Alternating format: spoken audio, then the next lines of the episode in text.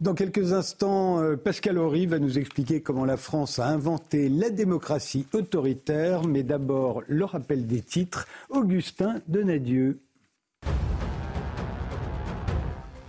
Emmanuel Macron a pris la parole peu après 20 heures concernant le pouvoir d'achat des Français. Le chef de l'État s'est dit contre l'indexation des salaires sur les prix qui pourrait créer une boucle inflationniste. Au sujet des prix élevés des carburants, le président prévient, cela va continuer. Il veut toutefois demander aux raffineurs de renoncer à leur marge et de vendre à prix coûtant, balayant ainsi l'idée de la vente à perte qu'Elisabeth Borne avait évoquée il y a une semaine. Une nouvelle aide de 100 euros par voiture et par an à destination des travailleurs et des plus modestes va voir le jour. Concernant le prix de l'alimentaire, Emmanuel Macron veut un accord sur la modération des marges pour les grands industriels. Gabriel Attal se rendra dès demain matin au rectorat de Versailles pour faire le point avec le nouveau recteur nommé mi-juillet. Un déplacement qui fait suite aux lettres polémiques envoyées par l'Académie à des parents d'élèves harcelés. En début de semaine, le ministre de l'Éducation nationale a lancé un audit sur la gestion des cas de harcèlement et les premières remontées indiquent que d'autres courriers de ce type ont été envoyés à plusieurs familles. Et nouvel épisode dans la dégradation des relations entre Paris et Niamey. Le régime militaire au pouvoir en place depuis le coup d'État du 26 juillet ne souhaite plus voir d'avions français ou d'avions affrétés par la France dans son espace aérien. Tous les autres vols commerciaux nationaux et internationaux sont autorisés. Air France, la principale compagnie aérienne reliant l'Europe et l'Afrique, indique qu'elle ne survole déjà plus le Niger. Emmanuel Macron a par ailleurs annoncé le retour prochain de l'ambassadeur de France et des soldats français déployés sur place. Bonsoir, bienvenue sur le plateau des visiteurs du soir. Comme tous les dimanches, on va tâcher de prendre du recul sur l'actualité. À 23h30, on recevra Robin Rivaton, l'auteur de Sourions, nous sommes filmés, qui va nous dire pourquoi la surveillance représente à ses yeux un progrès qu'il faut encourager.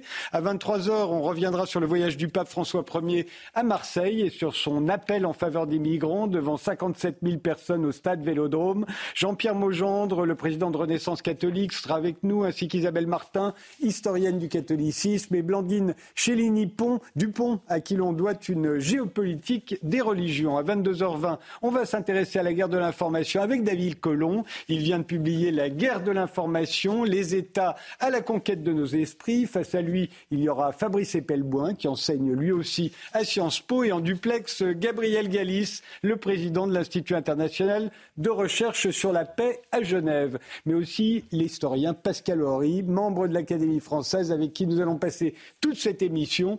Pascal Horry, euh, commençons euh, par le petit ouvrage que vous venez de publier dans la collection Tract chez Gallimard. Il s'intitule Ce cher et vieux pays et vous expliquez que la réforme des retraites n'a été qu'une péripétie plus, assez classique en fait dans la longue histoire d'amour entre la France et la démocratie autoritaire.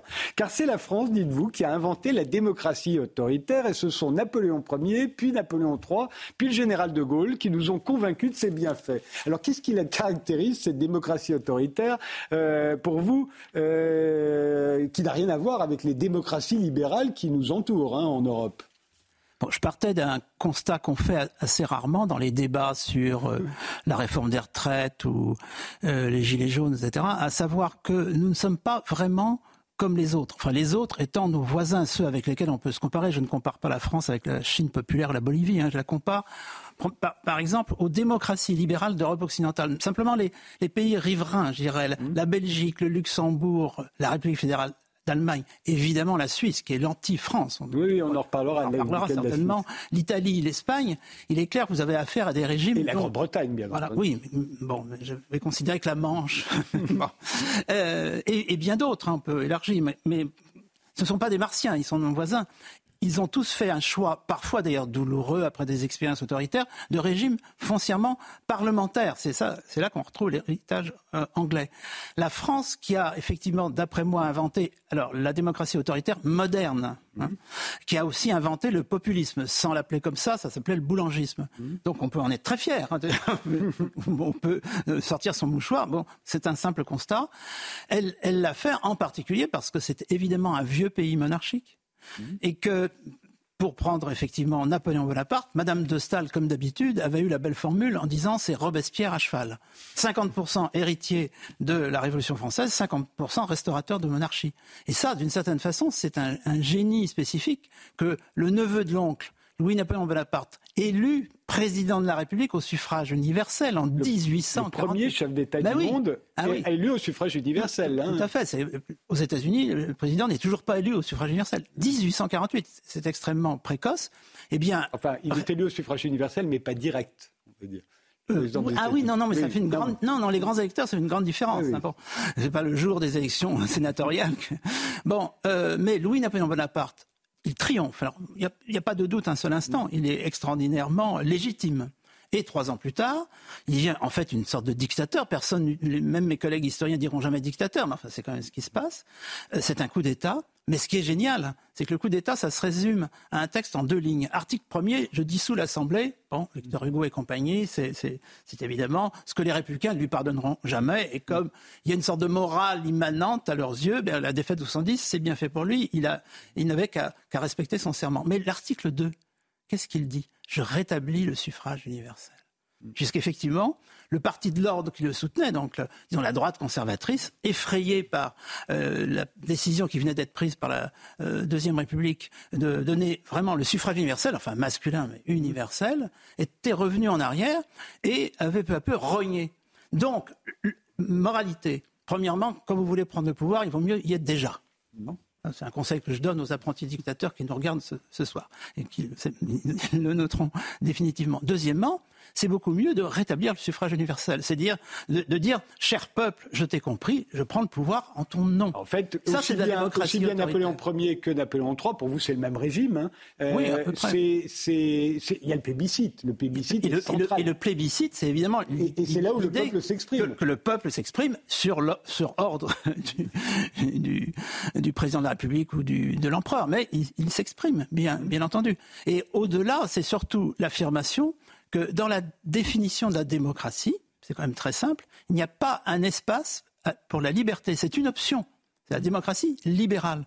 Mais la démocratie, c'est la souveraineté populaire. Où est-ce qu'on a vu que la souveraineté populaire donnait automatiquement euh, des preuves de libéralisme? Absolument pas. Dans l'histoire, c'est même euh, souvent. En, en l'occurrence, dans votre euh, quand vous dites la, la France, euh, en fait, nous, on est habitué à la, à la, démocratie autoritaire. On aime ça, au fond. C'est le régime qui nous convient. Euh, le général de Gaulle a participé euh, de cet amour en instaurant ce que tout le monde appelle une monarchie républicaine. Tout le monde, c'était surtout un certain Maurice Duverger, oui, on pourrait dire des choses, qui avait inventé la formule. Non, alors, je n'assimile pas Charles de Gaulle à Napoléon Ier ou III. Hein. Je dis simplement que vous prenez la situation ce soir, euh, les pays riverains cités tout à l'heure ont tous fait le choix d'un gouvernement relativement faible par rapport à un Parlement relativement fort. Bon, mhm. tout est dans le relatif. Et évidemment, un, chef d'État assez représentatif euh, qui inaugure les chrysanthèmes, ou un peu mieux quand même, un peu mieux. On a vu en Italie ce que ça peut être qu'un chef d'État qui prend un certain nombre de décisions plus que symboliques, mais euh, face à un chef de gouvernement qui c'est vrai, contrairement à ce que prétend la, Constitution française, qui, le, prétend seulement, inspire et dirige la politique de la nation. Bon. Et, il faudrait s'interroger sur le fait que nous soyons justement un peu, alors certains diraient bizarre, à part, etc. C'est évidemment lié à notre histoire. Et depuis 58, nous avons fait un choix contre-cyclique, c'est-à-dire que soit au lendemain de la Seconde Guerre mondiale, des pays comme euh, l'Italie, l'Allemagne et bien sûr la Belgique, le Luxembourg, et ne parlons pas de la Suisse, ont confirmé leur choix, disons, parlementaire. Euh, les Espagnols et les Portugais ont attendu la, chute d'une dictature. Et nous, pour des raisons évidemment spécifiques, la guerre d'Algérie reste, mais peu importe, le génie des institutions françaises, ça a été de restaurer une autorité présidentielle. Et je dirais que l'élection au suffrage universel a encore alourdi euh, euh, la charge. Vous dites d'une certaine façon, c'est accablant pour un parlementaire de base de se trouver face à un président qui lui aussi est élu au suffrage. Mais vous dites qu'il y a encore plus fort le coup de génie. Euh, de 58, c'est l'élection euh, du président de la République au suffrage universel en limitant le second tour aux deux candidats arrivés en tête. Parce que ça permet de, dire que plus de la moitié des votants ont élu le, président de la République. Oui, le général de Gaulle aimait bien la, comparaison avec un géant de la fable euh, antique qui avait besoin régulièrement de se ressourcer, sinon, d'ailleurs, Hercule avait compris, il avait tué comme ça. donc, pour se ressourcer, le chef de l'État doit utiliser le référendum, qui au fond sert d'abord à confirmer un lien spécifique. C'est pour ça que le général de Gaulle part en 69, parce que les, les, noms l'ont emporté. Après tout, il aurait pu rester dans une logique euh, qui serait celle de... D'autres sont restés par la suite. Et d'autres sont restés. Et surtout, cette petite ruse qui est qu'au second tour ne se maintiennent que les deux arrivaient en tête, ce qui, ce qui est spécifique au scrutin présidentiel. Ça, dit beaucoup de choses. Effectivement. Euh, sous la, troisième et la quatrième République, la France était gouvernée au centre, dites-vous. Euh, depuis 1958, c'est la fin des coalitions entre modérés. Pour simplifier, c'est-à-dire que le génie des institutions françaises, c'est de, de plus produire que très difficilement des, des, configurations qui sont communes chez nos voisins. Les coalitions. les, voisins, les coalitions, les compromis traduits par compromission, les contrats gouvernementaux. Ça, ça a pu être ébauché sous la troisième, sous la quatrième, mm. mais, mais non. Euh, en, France, ça n'est plus possible. Ça fait quand même 65 ans. Hein. Ouais. Et, vous dites si le, président est l'objet de toutes les critiques, euh, c'est parce qu'il est au centre de toutes les décisions. Évidemment, à 30 secondes, vous avez. Euh, qu'est-ce que c'est que cette monopolisation? Vous prenez n'importe quelle actualité autour d'Emmanuel Macron comme de ses prédécesseurs, et en même temps, grave crise, mais que fait le président? C'est tellement français. Et ça fait quand même rire, j'allais dire, les Suisses, par exemple, qui sont aux antipodes. Vous imaginez qu'en Suisse, il n'y a pas de chef d'État. Alors justement, vous, expliquez bien que la Suisse, c'est exactement ah, l'inverse de la France. alors expliquez-nous Vous renversez comme un sablier, la France, vous obtenez... Parce que très souvent, on dit, ah, regardez les Suisses, regardez les hmm. Suisses, mais en fait, il n'y a pas plus éloigné que nous. Ah oui, mais continuons sur le chef d'État. Il s'appelle Conseil fédéral, ce sont sept personnes. Un directoire, ah, donc. C'est un directoire, c'est effectivement un héritage lointain du, directoire. Et euh, choisi de telle sorte, très subtilement, qu'il représente à, à eux sept les partis politiques qui sont les plus légitimes à l'issue des élections. Donc, ça oblige à travailler comme un mini-gouvernement, mais c'est l'exécutif, hein, c'est plus qu'un mini-gouvernement, ensemble, alors que sans ce dispositif, bah, il serait en partie dans l'opposition. C'est extraordinaire. Et puis, euh, aujourd'hui en France, on continue à, s'écharper sur la démocratie euh, participative. Mais les Suisses la font tous les jours depuis 150 ans. Moi, j'ai une lointaine cousine suisse du canton de Zurich, ça c'est du sérieux, hein, c'est plus, sérieux que les Genevois, et, et, qui reçoit quatre fois par an, comme toute bonne citoyenne suisse, un épais livre avec tous les textes de loi dont certains sont fondamentaux, pas du tout les, bon, les, les, les, cacahuètes, hein, et sur lesquels elle est appelée à se prononcer avec les arguments pour, les arguments contre. Ça fait des dizaines de pages. C'est assez impressionnant. Pendant ce temps-là, nous, nous cherchons euh, euh, euh, modifier encore la Constitution. La dernière fois, en 2008, ça a été pour produire cet objet étrange, puisqu'il n'a pour l'instant jamais servi, qui est le, référendum d'initiative partagée. et, c'est toujours une décision du sommet, d'une certaine Il est quasiment inutilisable. Quasiment inutilisable. Et vous avez généralement le président Macron, mais ce serait vrai pour ses prédécesseurs et sans doute pour ses successeurs, qui dit il faut que ça change. Donc du sommet, on décide qu'on va démocratiser. Non, mais c'est bouffon d'un point de vue suisse. Mais aujourd'hui, ce que vous dites, euh, Pascal Horry, je suis sûr qu'il y a 30 ans, vous auriez dit on vit dans une démocratie autoritaire, tout le monde vous aurait dit mais quand vous osez dire mais je, je, ne pense pas que nous en soyons là. Je pense que nous avons les institutions les plus autoritaires des démocraties libérales d'Europe occidentale.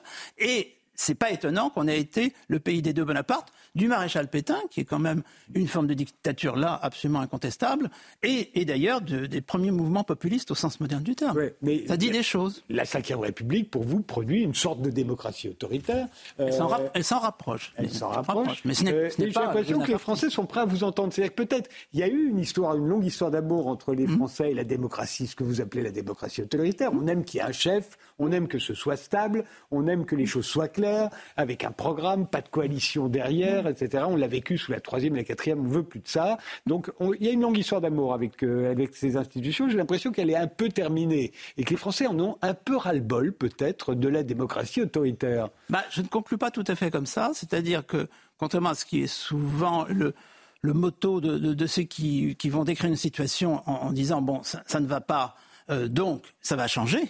Je ne suis pas du tout sûr que ça change. Euh, j'essaye de montrer qu'il y a une solution, par exemple, parmi d'autres, hein, et pas comme ça en, fermant les yeux, qui s'appelle la Suisse, et il faudrait en, prendre euh, de la graine. Mais je pense que, historiquement parlant, les Français sont, sont, quand même encore très très éloignés de faire ce type de choix.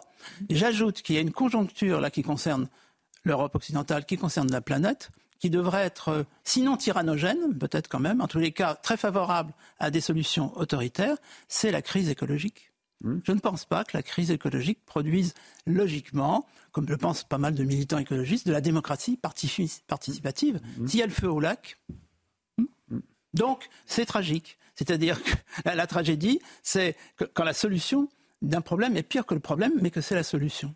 Et euh, pour en revenir à la réforme des retraites, euh, l'utilisation du 49.3, oui, c'est tout, tout à fait dans la tradition d'une démocratie autoritaire. Bien sûr, le 49.3 a d'ailleurs été un petit peu atténué depuis l'époque du général, mais c'était le général Michel Debré le voulait et c'était cohérent. Ce qu'on appelait le parlementarisme rationalisé, enfin rationalisé dans le sens de l'exécutif. Oui, c'est la dictature tempérée par le référendum. Oui, c'est pas comme la définition toujours par Madame de Stahl de, du despotisme éclairé avec les, Ottomans, le despotisme tempéré par l'assassinat. On n'en est pas encore là. Une réaction, euh, David Colomb Je crois que ce que Pascal Horry a évoqué est quelque chose que les historiens ont identifié comme l'une des évolutions fondamentales de notre République. Le pouvoir exécutif était conçu comme celui qui était chargé d'exécuter la loi déterminée par la nation, et ce pouvoir exécutif s'est émancipé de cette tâche pour devenir le seul et le réel pouvoir, qui est désormais personnalisé et pour une bonne part euh, illibéral. Ah, illibéral, carrément. ah bah oui, illibéral, ça, je, pense, euh, pour des raisons complexes... si vous dites euh, Emmanuel Macron qu'on est dans une démocratie illibérale... Ouais, Je pense surtout, personnellement, que illibéral, on peut en faire l'économie. Mais démocratie autoritaire, ça, la France sait faire. Et dans certaines conditions de température et de pression, elle pourrait y retourner, oui. David Colomb, démocratie illibérale, si le président de la République vous entendait je, ne sais pas, il faut lui poser la question. En, tout cas, euh, l'évolution de nos, libertés en France euh, n'est pas extraordinairement favorable euh, quand on considère le fait, par exemple, que des journalistes peuvent être mis en peuvent être placés en garde à vue, comme l'a été une journaliste cette semaine. Fabrice Epelboin? Ah, Je crois que la Suisse est un merveilleux exemple, effectivement, de quelque chose qui est totalement martien par rapport à la France. J'ai eu l'occasion de suivre les aventures d'amis qui, qui font un peu d'activisme politique en Suisse et, qui ont quand même réussi à faire des réformes constitutionnelles dans le domaine du numérique, ça s'appelle le droit à l'intégrité, des, des, choses qui relèvent du fantasme en termes d'action politique en France pour des citoyens qui s'emparent d'un sujet et qui essayent de faire bouger les choses. Et quand on voit les Suisses, c'est pour être tout à fait honnête, une certaine jalousie euh, qui, qui, qui, transparaît parce que effectivement, ils ont non seulement un système politique qui a l'air de faire un consensus calme, il y a une forme de calme qui souvent a été caricaturée sur la Suisse, mais qui aujourd'hui, par les temps qui courent, est euh, très enviable, et, et, et, puis une capacité à faire bouger les choses. Hein. Euh, alors qu'en France, il faut être honnête, ça ressemble au mythe de Sisyphe. Hein. On, on, on est dans typiquement dans les lois pour le numérique, qui sont euh, mon sujet principal de préoccupation d'un point de vue politique, on, est dans un éternel recommencement de lois complètement idiotes à devoir expliquer la rationalité et la science à du législateur qui fait absolument n'importe quoi. On n'a pas du tout ce problème en Suisse. Hein. Dernier mot euh, sur ce sujet. Les, Suisses distinguent subtilement, dans ces fameuses votations, les référendums des initiatives. Les référendums, c'est un peu à la française, c'est l'exécutif suisse, mais quel exécutif, on l'a vu, très différent du français, qui s'adresse à la population pour entériner ou pas. Les initiatives, ça part entièrement de la base. Hmm. C'est comme devrait le faire euh, notre ben référendum d'initiative populaire, sauf que nous, il faut tellement de ah, que c'est totalement inapplicable, bien entendu. Euh, effectivement, effectivement, c'est pas trop dans la tradition française. La tradition française, ça vient d'en haut. C'est centralisé, évidemment. Euh, on fait une pause et puis on va s'intéresser à la guerre de l'information.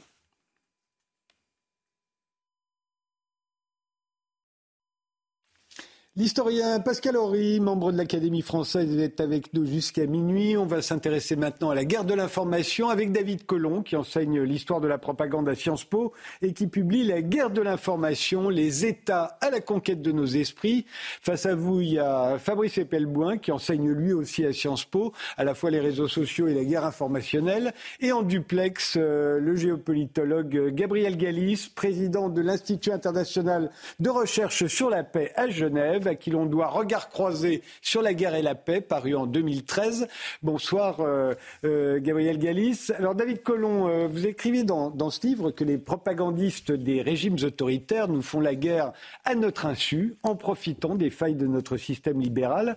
Vous voulez quoi Que l'on décrète un état d'urgence informationnelle C'est à ça que vous, vous faites allusion en conclusion, c'est-à-dire que l'on adopte des mesures d'exception.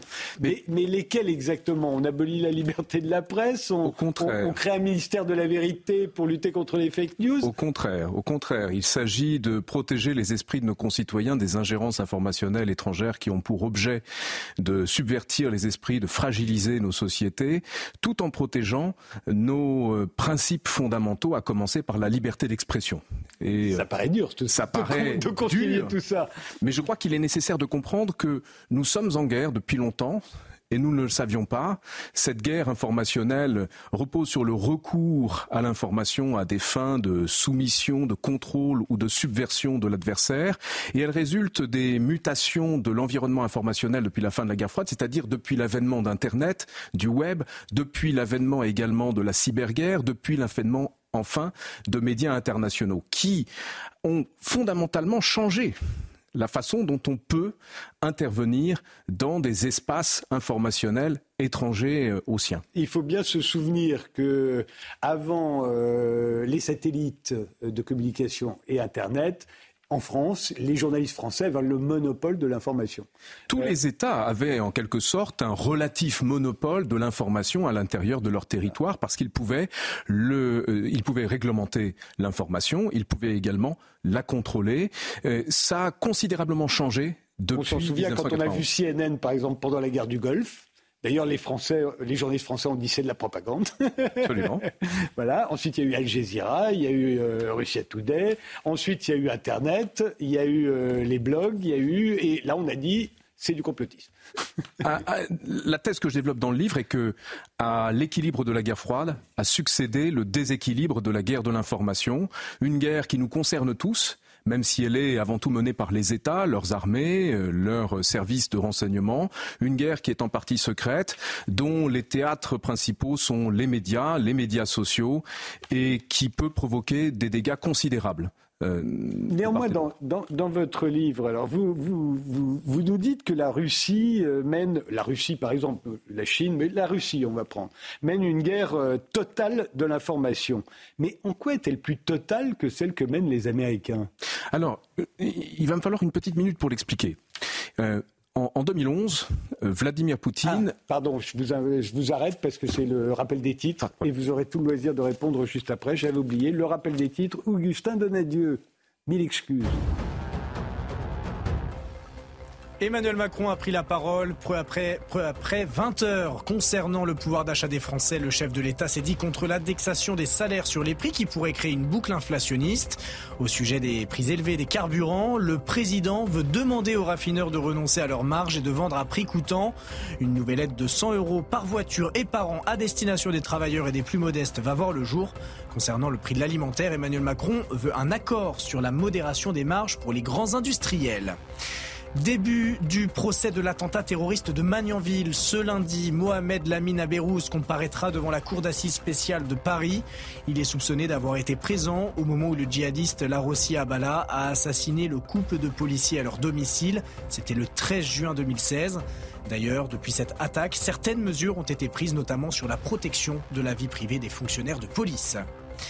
Et à l'étranger, plusieurs centaines de réfugiés fuyant le Haut-Karabakh sont entrés en Arménie. Ils ont été pris en charge dans un centre d'accueil mis en place par le gouvernement du pays. Les 120 000 Arméniens du Haut-Karabakh quittent le territoire par crainte d'un nettoyage ethnique. Emmanuel Macron s'est dit inquiet pour l'intégrité territoriale de l'Arménie, craignant une possible offensive militaire de l'Azerbaïdjan contre le pays frontalier.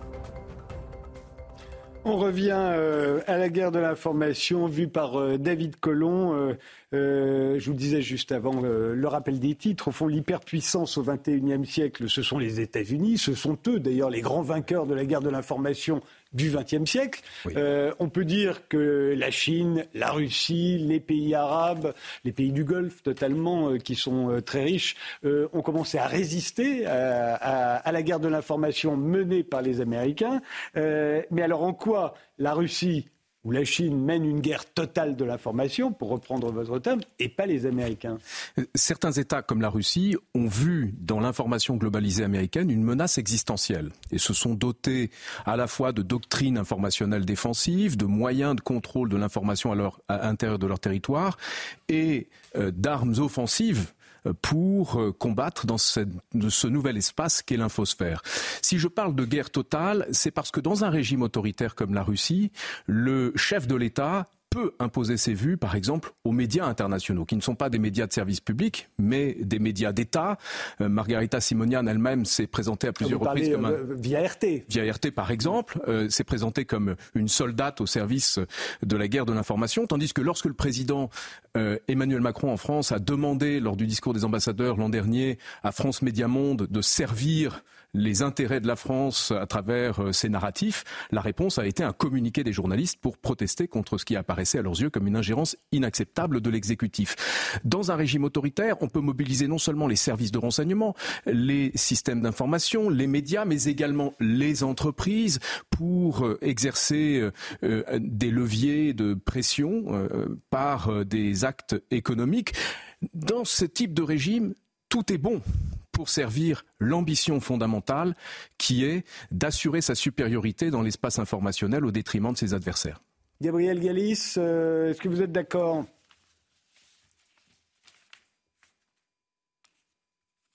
Ah, on a un problème de son. Alors, je vais poser les questions. Ah, ça y est. Vous m'entendez? On vous entend bien. Euh, oui, je vous remercie d'avoir de, votre invitation. Euh, pour prolonger la discussion que vous aviez tout à l'heure sur la démocratie libérale autoritaire, euh, je dirais qu'à la lecture du, livre, parce que j'ai eu la version PDF euh, du livre de, David Colomb, donc je l'ai lu de la première à la dernière ligne, j'ai pris des notes. Et la première réaction que j'ai eue, c'était de me dire que j'avais de la chance d'être en Suisse. C'est-à-dire assez près de la France pour j'ai un pied en France et un pied en Suisse. Je suis citoyen français et irénologue suisse. Je dis irénologue pour ne pas dire peace researcher et pour ne pas avoir à choisir entre recherche sur la paix ou pour la paix. Euh, parce que euh, je crois qu'effectivement, il y a un climat. Il y a un climat collectif euh, en Suisse, même si les autorités politiques se sont singulièrement rapprochées de l'Union européenne et des États-Unis dans la politique vis-à-vis -vis de la Russie. Euh, il n'en reste pas moins que dans la société, vous savez, c'est un système cantonal, il y, a même un esprit cantonal au moins autant qu'un esprit fédéral, et, euh, dans la, société suisse, euh, il y a une, habitude de la neutralité et une habitude de la distance par rapport aux événements. J'en prendrai deux exemples avec deux, auteurs euh, avec lesquels je travaille à l'occasion. Euh, il y a le le colonel Jacques Beau, euh, ancien, euh, ancien des services stratégiques suisses, qui a travaillé pour l'OTAN et pour l'ONU, et qui est décrit actuellement comme un pro-russe, sachant qu'il a encore un mandat ponctuel pour, euh, pour l'OTAN. quand on le lit, il rééquilibre un peu la balance, mais je n'ai pas trouvé d'erreur factuelle, quand bien même il est accusé de beaucoup de choses. Et puis un autre Suisse avec lequel je travaille, euh, c'est Guy Mettan qui a écrit ce livre Russie-Occident, une guerre de mille ans. C'est la deuxième édition post-incursion russe. Et euh, ce livre-là, il a été ignoré par la presse française quand il est sorti en 2014 et depuis. Mais les deux livres auxquels vous faites allusion, euh, Gabriel Gallis, sont des livres qui disent que l'OTAN, les Américains et l'OTAN se livrent eux-mêmes à une propagande via la guerre de l'information effrénée. C'est ça que vous êtes en train de nous dire? Mais bien évidemment, euh, bien évidemment, la guerre de l'information, c'est quand même pas une invention russe ni chinoise, et c'est là-dessus où je, diverge avec M. Colomb, qui nous dit qu'il y avait un, retard dans ce domaine. Euh, moi, j'ai lu aussi Snowden. Euh, vous le citez, Snowden, mais enfin, moi, je l'ai lu de près parce qu'il se trouve qu'il a travaillé à Genève. Et il explique que c'est de Genève qu'il a pu, grâce au réseau câblé d'une part, grâce aux antennes euh, satellites d'autre part, espionner la planète, euh, et que c'est plus tard qu'il a compris, euh, quand il était dans un autre poste, je crois à Hawaï, à quel point il avait fait un sale boulot. Donc, supposer que les Russes et les Chinois sont les grands fauteurs de troubles, c'est une imagination assez gratuite. Ils sont à égalité des autres et ils ont même du retard technologique. Parce que les GAFAM, à ma connaissance, ils sont pas russes, ils sont pas chinois.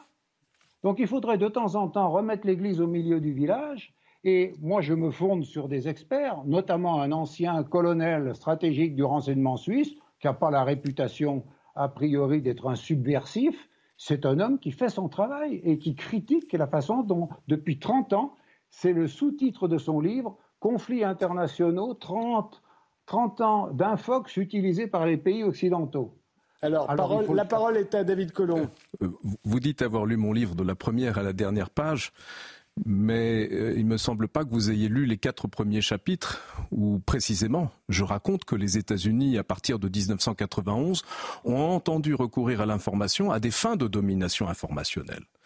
Et l'action de la NSA ne s'est pas résumée à ce qui a été euh, révélé par Snowden. Elle a également compris euh, la constitution d'une équipe de hackers qui est une équipe d'élite qui existe encore aujourd'hui, euh, qui est l'équipe Tailored Access Operations, les opérations d'accès sur mesure, et bien évidemment que les États-Unis sont partie prenante dans la guerre de l'information. Mais il y a une différence de taille entre l'approche qui est celle des États-Unis et l'approche qui est celle de la Russie en la matière, cette différence de taille, c'est que la Russie considère que les États-Unis, leurs alliés, cherchent à euh, changer le régime à l'intérieur du territoire russe et à faire s'effondrer la société russe, ce qui a conduit en retour à des ingérences qui se poursuivent aujourd'hui, euh, qui n'ont pas d'équivalent dans l'autre sens. Je, ne connais pas de traces d'ingérence avérées dans euh, les systèmes électoraux euh, russes de la part de la NSA ou d'autres services occidentaux, alors que l'ingérence russe en 2016 a fait l'objet d'innombrables rapports, de publications, de documents qui ont été euh, rendus publics. Il ne fait aucun doute. Vous pensez que jamais les Américains, par exemple, n'ont essayé d'influencer les élections dans les pays de l'Est euh? Mais il faut bien comprendre qu'on ne peut pas influencer de la même façon un pays autoritaire qui a très peu d'accès à Internet, avec très peu euh, de points d'échange Internet, qui a un contrôle de l'information très étroit de la part du FSB, qui a également une police euh, qui contrôle pratiquement tout ce qui se dit dans l'espace public. Et puis, je ne parle pas en Russie, non, hein, mais je, parle en Ukraine. Euh, alors, il y a des ce serait normal, hein, ça ne semblerait pas plus choquant que ça, d'ailleurs. Vous savez, j'ai l'impression que tout le monde le fait. Les régimes autoritaires ont entrepris dès les années 1990 de protéger leur sphère informationnelle. Les Chinois ont élaboré, par exemple, une grande muraille par feu, comme on l'appelle. Euh, L'Iran a la capacité de pratiquement couper Internet euh, sur euh, commande, de sorte qu'il est très difficile pour les pays occidentaux de procéder à des ingérences informationnelles numériques dans ces États autoritaires. Alors que non seulement il est beaucoup plus facile de le faire dans les régimes démocratiques, mais nous sommes par définition des sociétés ouvertes. Nous sommes par définition des sociétés libérales où, comme on vient de le voir à l'instant, des points de vue très différents peuvent s'exprimer, y compris le point de vue russe, alors que mon point de vue ne pourrait pas être exprimé à la télévision russe euh, aujourd'hui. RT a été fermé quand même. Oui. Bien évidemment. mais pas France 24 en Russie. Oui, oui, mais là vous faites euh, référence à une décision qui relève de la, Commission européenne dans un contexte qui était bien particulier. Euh, et donc, il y a une dissymétrie dans la guerre de l'information entre ce que les régimes démocratiques et les régimes autoritaires euh, peuvent faire. Fabrice Epelboin. Alors, il y a aussi une dissymétrie en termes de souveraineté numérique. Les, Russes sont souverains. leur, ils ont VK, ils ont leurs réseaux sociaux, tout comme les Chinois. Donc effectivement, s'ingérer sur VK de la part de l'autorité américaine, je suis sûr qu'ils ont essayé. Mais c'est beaucoup moins évident que euh, chez nous, où là, effectivement, on est ouvert aux 80 et particulièrement en France, où euh, Facebook n'est pas français, euh, Twitter n'est pas français. Par contre, c'est clair qu'on a vu des ingérences américaines sur l'espace informationnel français, notamment à travers les réseaux sociaux. De là à dire que c'est le gouvernement, c'est des relations plus compliquées, mais les Twitter Files ont montré que les rapports entre Twitter et le FBI, même si ce n'était pas une cordiale entente, malgré tout, il y avait une coopération, et il y avait une coopération dans le but euh, d'imposer ailleurs qu'aux États-Unis une idéologie qui s'était développée et qui était très forte au sein de Twitter. Donc on, a aussi d'énormes problèmes d'ingérence. Et on ne va même pas parler des problématiques d'ingérence de la France, notamment à travers des choses, opérations comme Avisa Partner, ainsi que l'armée française, sur des régimes plus ou moins démocratiques en Afrique.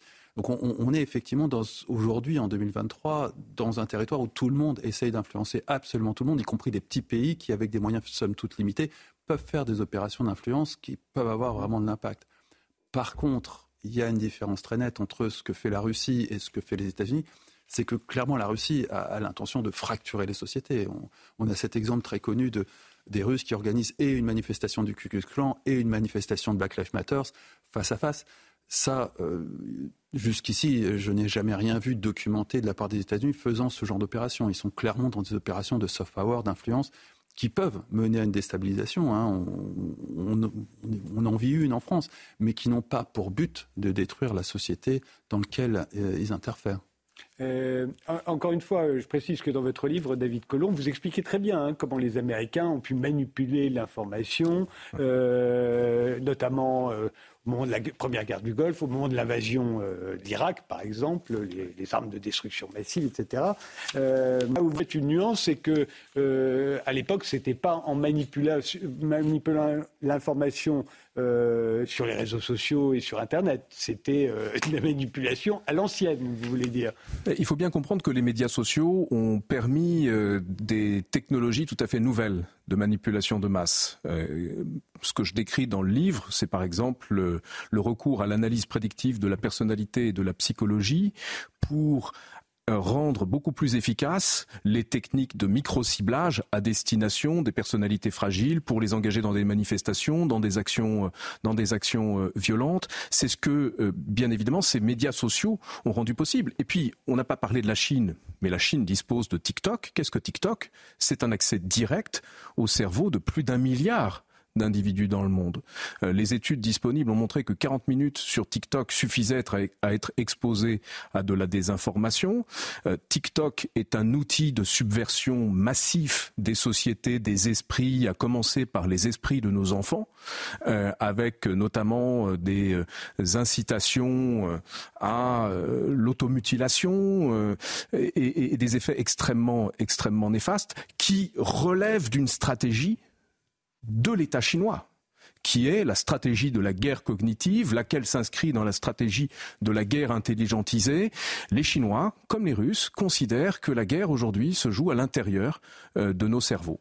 C'est pas une vision trop paranoïaque de TikTok, euh, Fabrice Epelboin Hélas, pas tant que ça. Euh, il suffit de regarder la version chinoise de TikTok et de la comparer à la version destinée à autre chose que la Chine pour se rendre compte qu'à l'évidence. Celle qu'ils exportent? Celle qu'ils exportent et, celle qui destine à leur population, qui est un vrai outil de propagande, mais qui là, pour le coup, met en avant la valeur travail, la valeur d'unité nationale, le fait que les enfants doivent travailler à l'école, enfin, tout un tas de valeurs qui finalement sont assez positives, surtout en Chine, euh, et qui ont pour but très clairement de manipuler leur jeunesse de façon à en faire non seulement des bons citoyens, mais aussi des, élèves qui travaillent. Euh, c'est clair que quand on regarde TikTok euh, destiné à nous, petits Français, ça n'a absolument rien à voir. Alors après, il y, a, une boîte noire qui est l'algorithme. Personne ne comprend très bien comment fonctionne cet algorithme. Il ne fonctionne pas comme fonctionnaient jusqu'ici les algorithmes de réseaux sociaux basés sur vos relations sociales. C'est un mystère complet. Euh, et là-dessus, oui, on, on, peut très raisonnablement être totalement paranoïaque. Après tout, les Chinois se ne font guère que se venger de la guerre de l'opium. Hein. C'est une bonne guerre, quelque part. Pascal Horry, vous êtes paranoïaque, vous aussi, sur ce sujet? Mais je me soigne, euh, oui. Mais euh, bah, tous mes collègues spécialistes de l'Égypte pharaonique parlent déjà de propagande à propos des pharaons. C'est un attribut consubstantiel des régimes installés, quel que soit le régime. Après, c'est la nature du régime qui peut permettre éventuellement de serrer les problèmes. Hein. Mais est-ce que les régimes de liberté au sens large vont l'emporter dans cette guerre, rien n'est moins sûr. Bien entendu, à plusieurs reprises, on a vu que c'était les régimes autoritaires qui se, révélaient les plus efficaces dans des périodes de crise. Est-ce qu'on va vers des périodes d'apaisement? Gabriel Galis.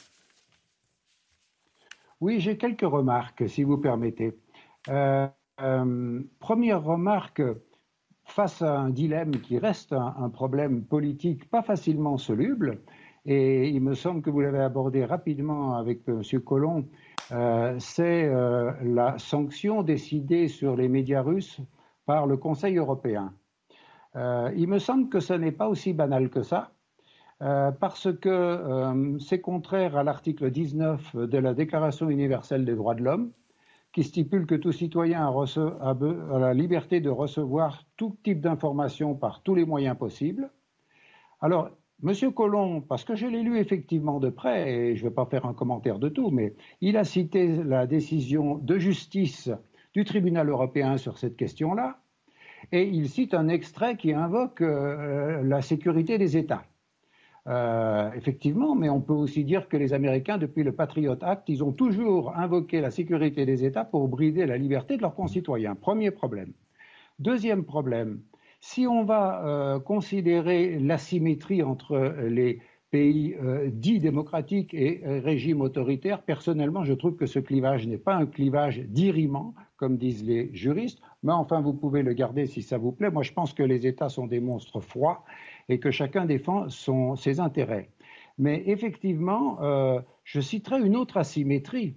Je n'ai jamais entendu un seul stratège euh, russe ou chinois expliquer qu'il voulait le leadership de la planète et qu'il voulait contrôler absolument un continent.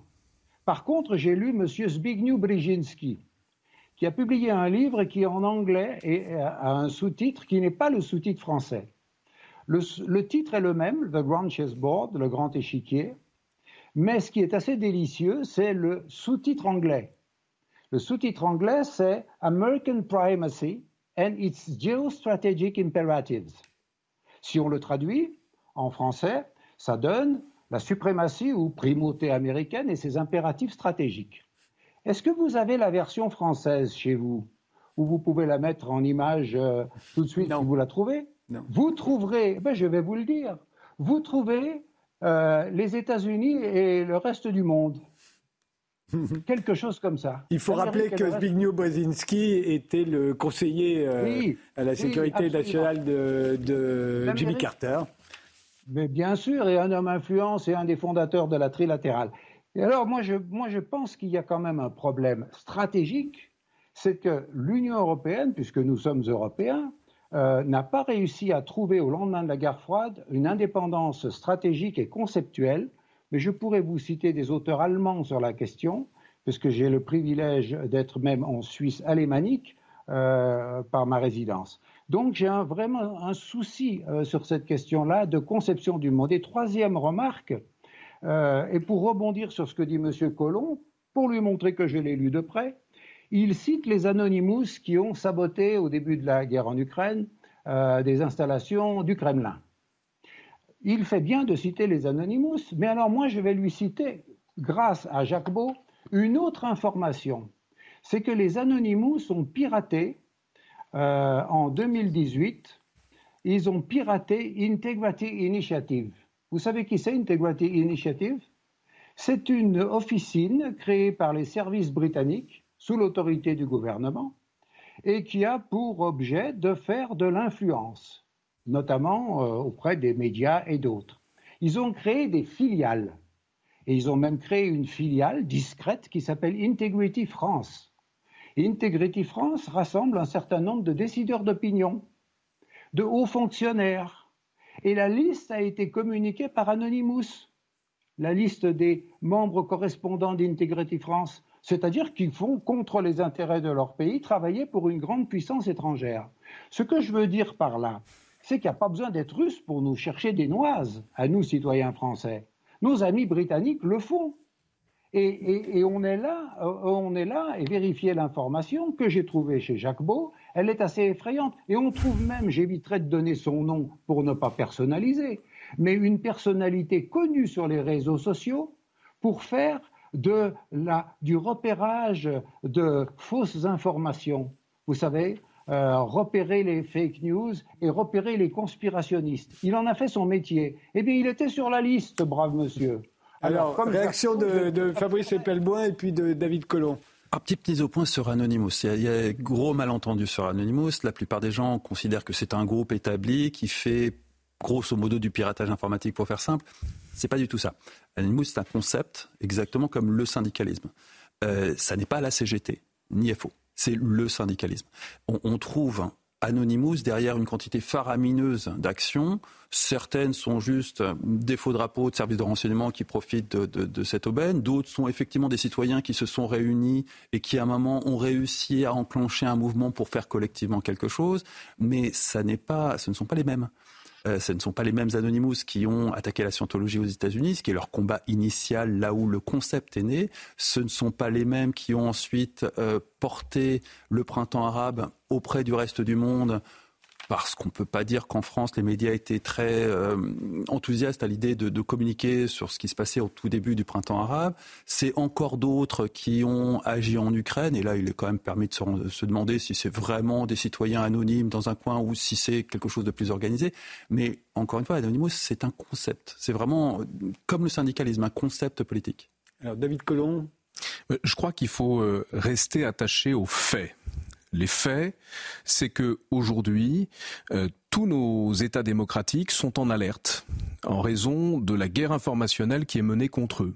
Euh, mercredi dernier, à l'ONU, les Pays-Bas et le Canada ont pris l'initiative d'une déclaration mondiale pour euh, l'intégrité de l'information numérique, dans laquelle il est stipulé clairement que nos États démocratiques sont soumis à des influences de plus en plus directes, de plus en plus déstabilisatrices de la part d'États autoritaires. ça, c'est le premier point. Vous interrompez, mais vous savez bien que quand on dit ça et quand tout le monde dit attention, ayez peur, c'est pour réduire nos libertés et contrôler davantage ce qui est contrôlable. En, ce, qui, en ce qui me concerne, je suis historien, je m'attache aux documents euh, que nous avons, je m'attache à leur critique externe, à leur critique interne, je m'attache à euh, marcher vers la vérité en respectant une certaine éthique et je peux vous dire de la façon la plus ferme qui soit que le ratio entre l'investissement mis par les États autoritaires dans l'inquière informationnel sur euh, dans nos pays, dans notre espace informationnel et les montants qui sont mis en face par les régimes démocratiques pour éventuellement déstabiliser des régimes autoritaires est un ratio très largement en faveur des régimes autoritaires. Le, le patron du FBI la semaine dernière euh, a, lancé une alerte pour dire que les espions chinois étaient 50 fois plus nombreux que l'ensemble de ces, euh, de, de, ces salariés au service du contre-espionnage euh, aux États-Unis. la même chose pour la guerre froide euh, sur les espions russes. Oui, mais à ma connaissance, jamais aucune, aucune plateforme numérique américaine n'a permis l'organisation de manifestations racistes et antiracistes en Russie, alors que la Russie a organisé des centaines de manifestations, continue d'en organiser, y compris dans notre pays, que la Chine s'est lancée cet été dans l'organisation euh, de, de, manifestations sur le sol américain, qu'il y a une ingérence massive avec des hackings de plus en plus nombreux dans la perspective des élections, car 2024 est une grande année d'élections. Il y a l'élection présidentielle aux États-Unis, il y a l'élection présidentielle à Taïwan, il y a les élections européennes, autant d'occasions pour les régimes autoritaires, à commencer par la Russie, euh, de renverser la vapeur en matière de guerre informationnelle. Vous savez, l'Ukraine, c'est un front militaire qui est pour l'essentiel gelé, et c'est un front informationnel qui, lui, est extraordinairement dynamique. Voyez ce qui s'est passé euh, en, Afrique euh, cet été avec l'influence française qui en a pris un coup. On, va quand même remettre l'église au milieu du village. Les champions du monde, toutes catégories incontestées du piratage à des fins politiques, c'est les Américains et la NSA. Ça été amplement documenté. Euh, c'est eux qui sont la première menace mondiale, sur tout régime confondu. Euh, n'oublions pas qu'ils ont piraté systématiquement tous les présidents français et on peut imaginer tous les présidents tout court. Euh, à côté de ça, euh, si aucune plateforme américaine n'a eu la moindre capacité à organiser de la, du bordel en Chine comme en Russie, c'est parce qu'ils n'y sont pas. C'est parce que ces deux pays ont précieusement conservé une souveraineté numérique pour ne jamais avoir à être confrontés à cela. Et c'est les deux seuls il n'y a que la Russie et, euh, la Chine qui aient cette souveraineté numérique. En France, nous ne sommes guère qu'une colonie. La France n'existe pas dans ces réseaux sociaux. Il n'y a absolument aucun espace français sur lequel se tient une vie sociale online. Du coup, on est complètement euh, sous le joug américain et évidemment très largement manipulé par une multitude de campagnes de désinformation, de réinformation, de ce que vous voulez, en provenance des États-Unis, avec derrière soit l'État américain, soit le plus vraisemblablement euh, des entités privées qui sont là pour des intérêts commerciaux, pour des intérêts politiques, pour une multitude d'intérêts. L'investigation de Forbidden Story a montré qu'il y avait des officines comme ça aux quatre coins de la planète qu'on en avait de très belles en France, euh, qu'Israël était l'un des gros poids lourds, mais évidemment les États-Unis sont là encore les champions du monde. On, est quand même dans un univers qui est euh, de l'ordre du Truman Show, avec une multitude de fakes, derrière des lobbies, des États qui chacun ont une multitude d'intérêts qui se croisent. La France, on a à minima une demi-douzaine d'États qui font des opérations d'influence pour diverses raisons. Vous allez pouvoir les trouver au Moyen-Orient, vous les trouverez également ailleurs en Europe et surtout aux États-Unis. Les Chinois ne sont pas encore là, mais ça n'est qu'une question de temps. Clairement, d'ici un an ou deux, ils auront les moyens d'y être. Les Russes, évidemment, euh, ont une longueur d'avance. On, est un territoire de conflit total. Dernière question, enfin, c'était un peu la première, mais je vous la repose, David Colomb. Euh, qu'est-ce qu'on peut faire, à part en contrôlant euh, les, réseaux sociaux, en, essayant de contrôler Internet, ce qui est impossible. Qu'est-ce qu'on peut faire? Je crois que la première chose à faire, c'est protéger notre espace informationnel des ingérences étrangères et il, y a des solutions toutes simples. Les États-Unis, l'Australie et d'autres pays démocratiques disposent d'une loi qui fait obligation à quiconque mène une opération d'influence pour le compte d'un pays étranger à se déclarer.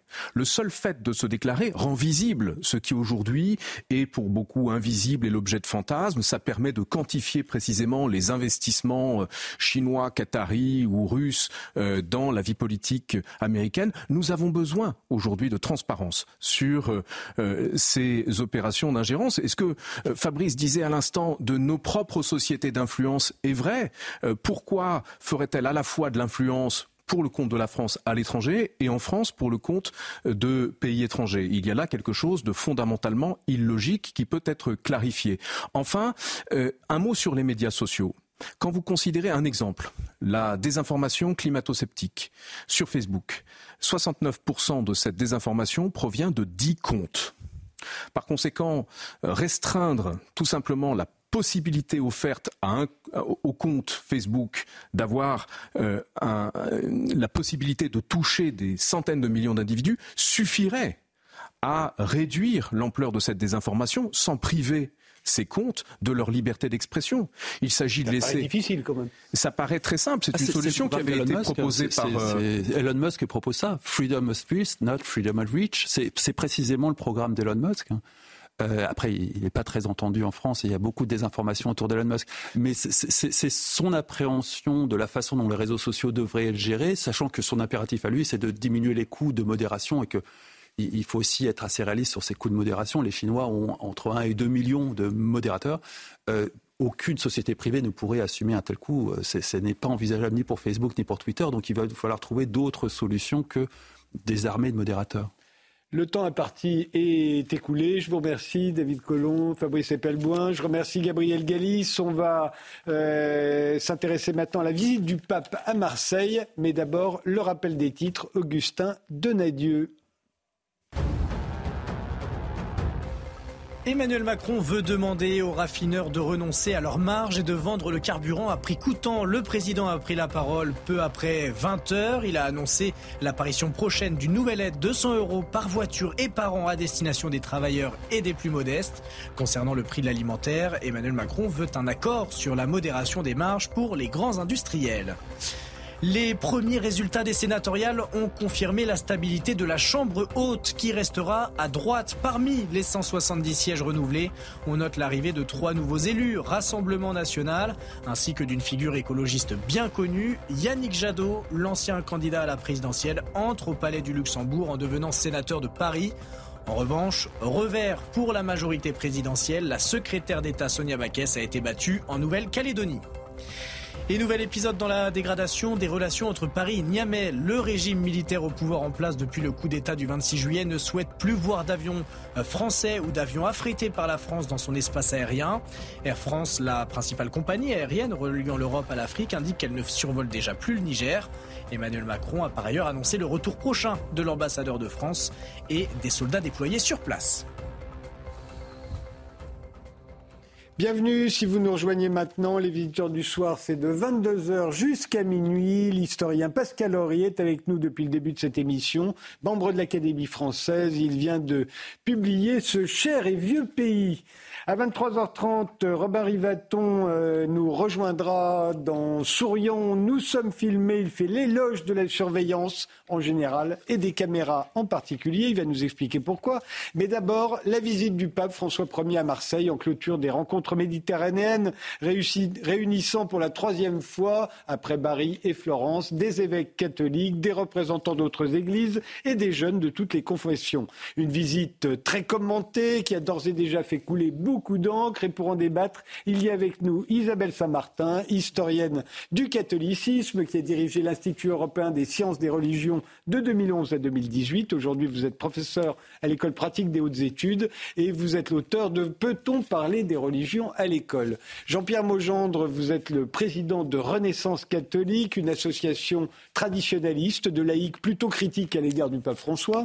Et Blandine Chéléni-Pont, euh, qui doit euh, être avec nous en duplex. Euh, vous êtes professeur d'histoire contemporaine euh, à l'université Aix-Marseille euh, et à Sciences Po Aix, où vous enseignez les religions dans les relations internationales et le droit. Vous êtes l'auteur avec Valentine Zuber et Roland Dubertrand d'une géopolitique des religions qui est parue en 2019. Alors quel bilan tirez-vous de cette visite qui a vu des dizaines de milliers de Marseillais se masser sur le passage de la papapobile et, et 50 57 000 même personnes acclamaient euh, le pape au stade Vélodrome, euh, Bénédicte. Vous m'entendez? Non. Blandine, pardonnez-moi, je Oui, je m'appelle Blandine. excusez-moi, excusez-moi. Donc, eh bien, écoutez, j'en retiens que ça a été, euh, ça a été sur le vieux port et, ailleurs en Provence, ça a été un, un moment extraordinairement festif et euh, d'autant plus euh, étonnant que euh, beaucoup de gens craignaient que ça ne se passe pas si bien que ça. Et donc, le caractère à la fois, enfin, l'organisation à la fois du côté des autorités municipales et nationales et de l'autre côté, l'organisation par les diocèses de cet événement a été quasiment à sans faute. Donc, un bilan très positif pour euh, les catholiques de la région, bien sûr, et au-delà, euh, on, verra, on, va en discuter justement euh, ce que cette visite a pu éventuellement changer ou en tous les cas faire bouger comme ligne. Alors Jean-Pierre Maugendre, pourquoi le, pape François Ier divise-t-il à ce point les, catholiques français? Je pense que les catholiques français sont partagés en deux, en deux camps d'une certaine manière. Ceux qui partagent euh, sa, volonté immigrationniste, c'est-à-dire de dire qu'à partir du moment où une personne souhaite venir s'installer dans un autre pays, elle en a le droit euh, si euh, elle considère que c'est un moyen d'améliorer ses conditions de vie. Et puis il y a une autre partie des catholiques français me semble-t-il, qui pense que les personnes sont aussi des êtres de et que l'on ne peut pas déplacer les personnes comme cela et qu'il y a un phénomène radicalement différent de l'immigration telle que nous la vivons aujourd'hui par rapport à ce qui s'est passé en particulier à la fin du 19e siècle et au milieu au début du 20e siècle. Les personnes qui rejoignaient notre pays étaient des personnes qui participaient de la même civilisation, de la même culture, de la même religion. Or, aujourd'hui, les personnes qui rejoignent le territoire national, pour une grande partie d'entre elles, procèdent d'une autre religion, d'une autre culture, ce qui ne peut que créer des difficultés dans la cohabitation au quotidien. Pour vous, Isabelle Saint-Martin, qu'est-ce qui divise euh, euh, les catholiques français chez, chez le pape François Ier? Moi, je voudrais répondre d'abord par, une image pour évoquer euh, la journée d'hier. Euh, une image, euh, un ready-made plutôt, que le pape François a installé en, en 2019 dans les couloirs du Vatican. C'est une croix en résine à laquelle est accroché un gilet de sauvetage rouge qui a été retrouvé en Méditerranée sans le corps qu'il était censé protéger. Alors, des œuvres d'art euh, qui font de la récupération de barques de migrants, des œuvres d'art sur les migrations, il y en a beaucoup. Mais là, c'est une croix. Et je pense que ça dit vraiment quelque chose. Euh, ça permet de comprendre l'argumentation du discours du, pape François. Parce qu'il a aussi dit qu'une de ses œuvres préférées, c'était la crucifixion blanche de Chagall. Vous savez, ce, ce crucifié avec un talit que Chagall a peint au moment de la nuit de cristal. Et c'est pas rien parce que c'est vraiment associé à une lecture christologique. Donc pour ceux qui pensent que ce discours sur euh, la migration, c'est du bon sentiment humanitaire, mais il n'y a pas besoin d'être chrétien pour ça, eh bien ça montre qu'il y a vraiment une ossature christologique dans cette lecture du migrant.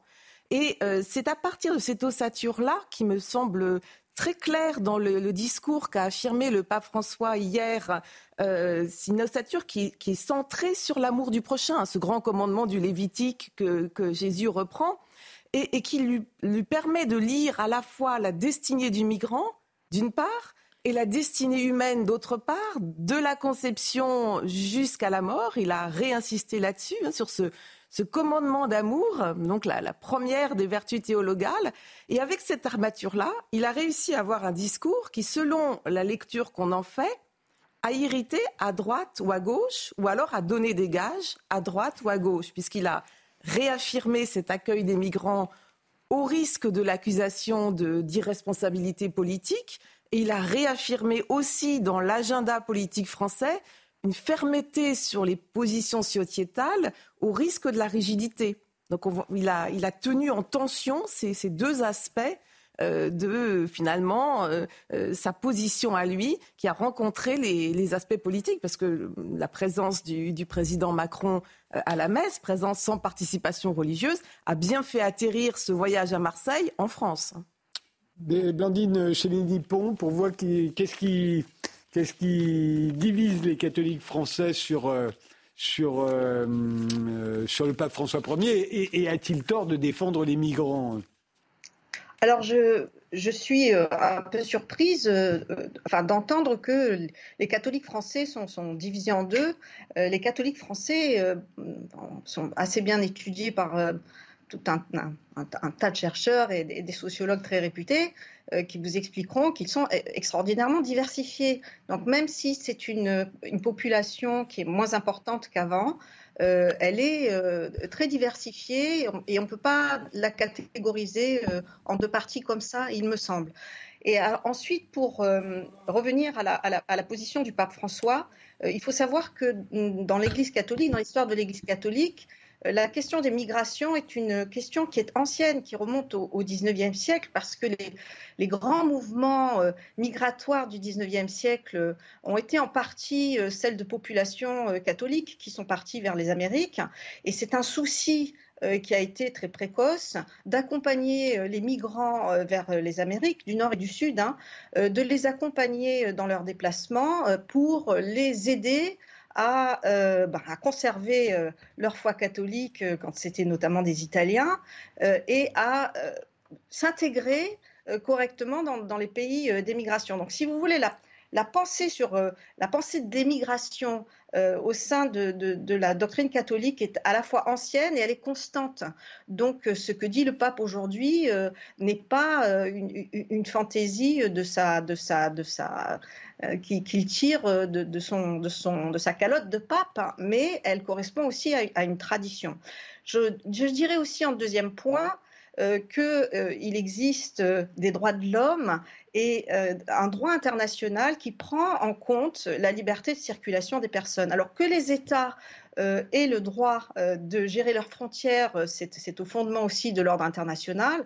Donc, comme toutes les libertés, celle de circulation est très réglementée à travers le monde entier, mais il n'empêche de rappeler le droit fondamental de circulation des êtres humains, non pas pour prôner une émigration irresponsable, mais au contraire pour pousser la communauté internationale à arriver davantage à euh, gérer les flux de population, euh, notamment quand euh, celles-ci fuient leur pays sans, on va dire, sans, sans, papier. Hein, c'est un, élément très fort aujourd'hui au sein du, monde catholique et notamment au sein du monde des associations catholiques internationales qui militent pour obtenir une émigration concertée, régulée de manière internationale à la hauteur des enjeux euh, contemporains qui sont ceux des conflits, qui sont ceux euh, de la crise climatique euh, et ceux, du déséquilibre économique entre les continents. Voilà, donc je dirais que, que tout ça fait un ensemble qu'on ne peut pas résumer à l'idée de dire que le pape veut pousser les Européens à ouvrir leurs frontières de manière complètement irresponsable, ce qu'ils ne font pas. Jean-Pierre Maugendre.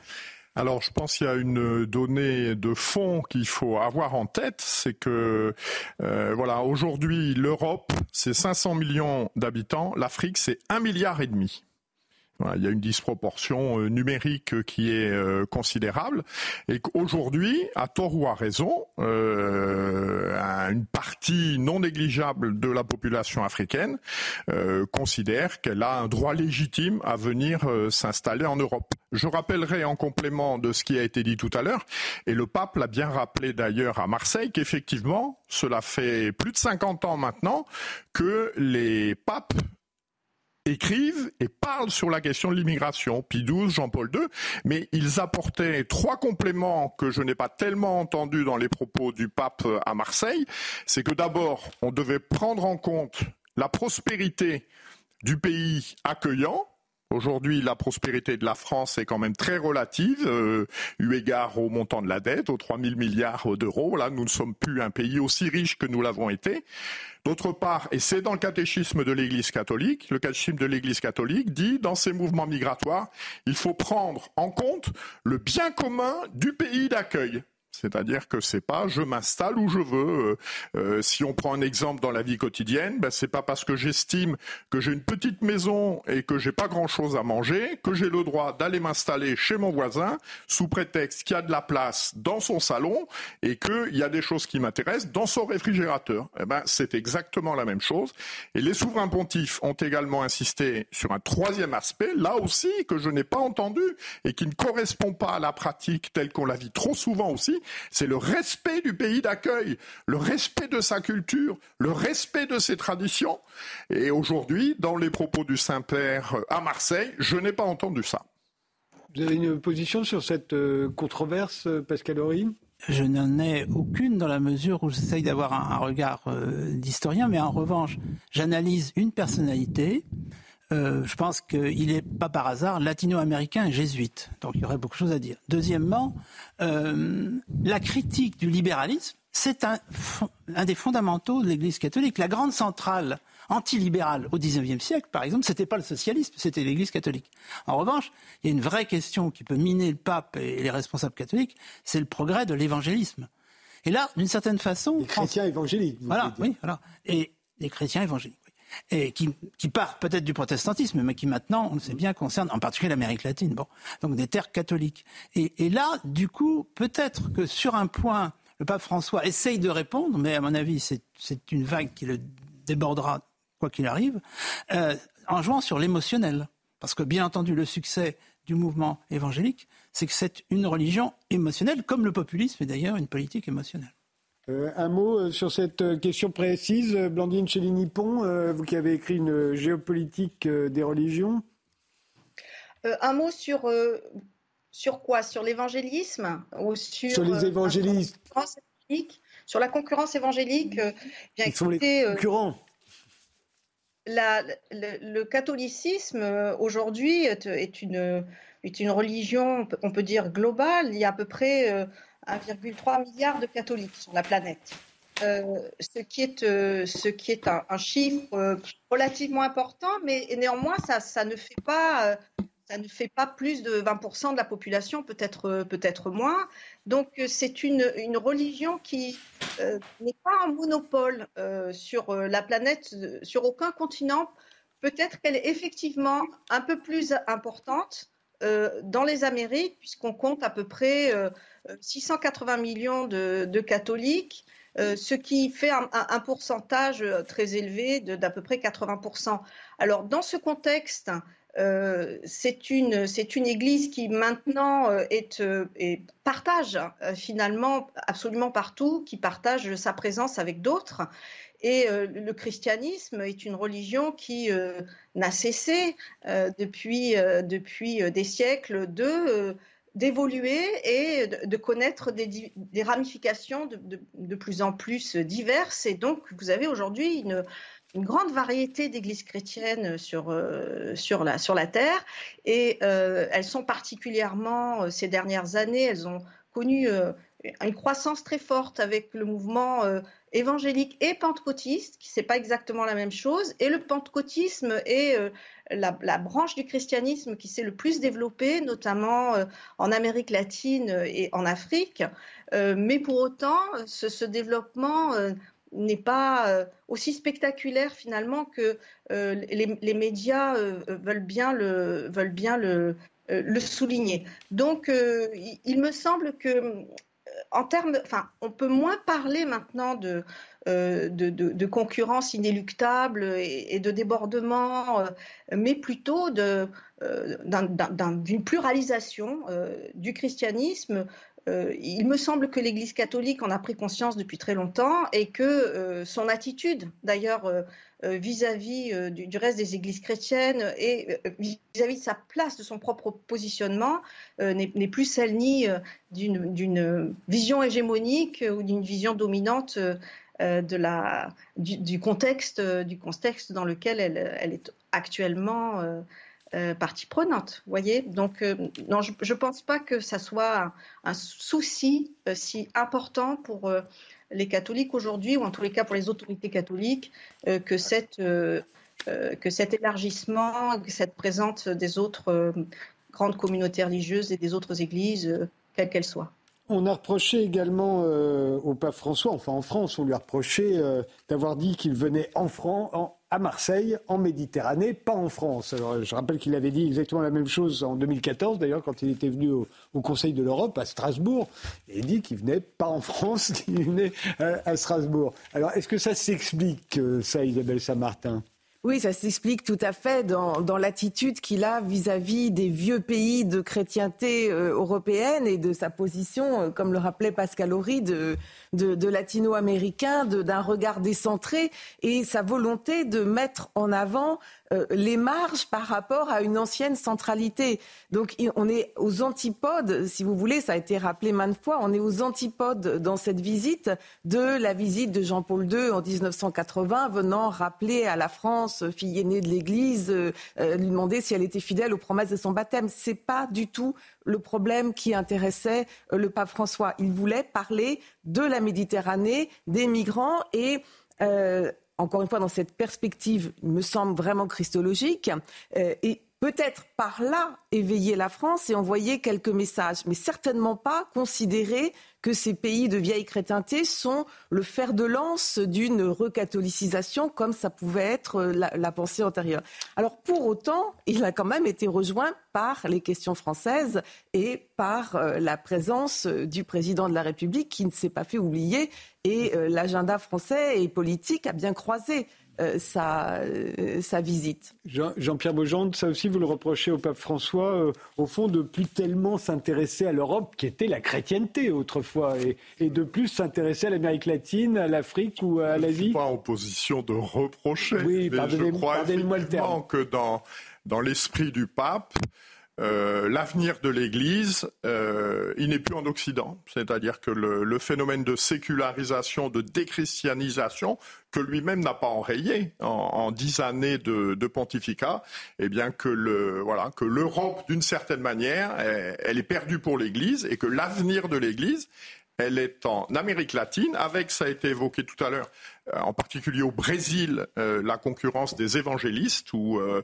en Amérique latine, les catholiques perdent régulièrement une partie de la population au profit des évangélistes. Et puis aussi, ça explique un certain nombre de, de ses voyages et de ses déplacements, et puis son ambition, son souhait qui est public et manifeste un jour de pouvoir aller en Chine, c'est sa volonté de miser sur l'extrême-orient, sur l'Orient, avec des pays euh, très catholiques, où les catholiques sont très nombreux. On peut penser aux Philippines, on peut penser au Vietnam également. Je crois que pour lui, euh, et là nous sommes en face, voilà, l'Europe chrétienne, c'est fini, elle ne s'en remettra pas, et il se tourne vers euh, de nouveaux continents.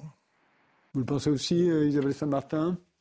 Pense pas que ce soit aussi radical que ça. Je pense qu'il a une autre vision euh, d'une harmonie des, enfin, Fratelli Tutti, voilà, de, une autre vision de l'Église universelle voilà. dont il et, parle. Et, et c'est pas forcément opposé l'un contre l'autre, mais c'est que là où il va chercher euh, des forces vives, euh, c'est plus dans euh, cette, euh, cet élargissement. Et, et, en même temps, il, il ne renie pas ses héritages espacés. Et pour revenir sur ce qu'on disait tout à l'heure sur, sur l'accueil des migrants, par exemple, comme l'a, comme l'a rappelé Blandine Cellini, il a fait des petites allusions, c'était une petite allusion au discours de, de Pie XII. Alors Pie XII, c'est vraiment le pape dans la tradition, n'est-ce pas? Et, et, Pie XII a été un des premiers à, avoir, euh, en 1952, une, encyclique sur la, migration et en, en, prenant le modèle de la Sainte Famille de Nazareth comme modèle de la famille fugitive. Donc, ils ne rompt pas complètement. Hein, et, dans cet accueil aussi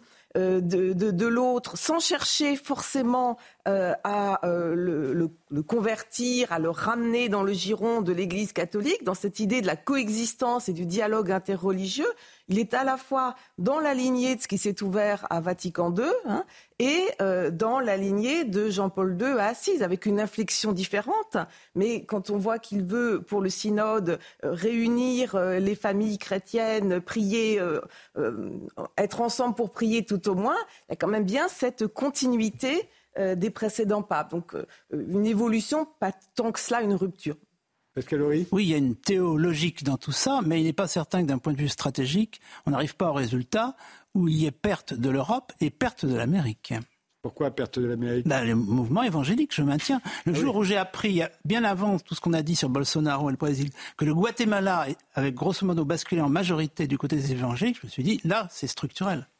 Alors là où il ne change pas le pape par rapport à ses prédécesseurs, c'est qu'il a quand même condamné l'euthanasie, le suicide assisté, l'avortement. Euh, voilà, il n'est est pas différent. Non, non, non, euh, ça c'est... Alors je rappelle aussi, mais ça n'est pas surprenant, euh, on parle beaucoup du pape, je rappelle que le pape, il est le vicaire du Christ. Euh, c'est-à-dire il n'a pas, il n'est pas propriétaire de l'Église, c'est-à-dire qu'il a l'obligation, la, nécessité morale, eh bien nous l'évoquions à propos de Pie XII, des migrations, etc., de se positionner dans la continuité de ce que l'Église a enseigné pendant 2000 ans. Et cela fait 2000 ans que l'Église ancienne, euh, sur euh, les questions de défense de la vie, de la vie humaine innocente, de la conception à la mort naturelle.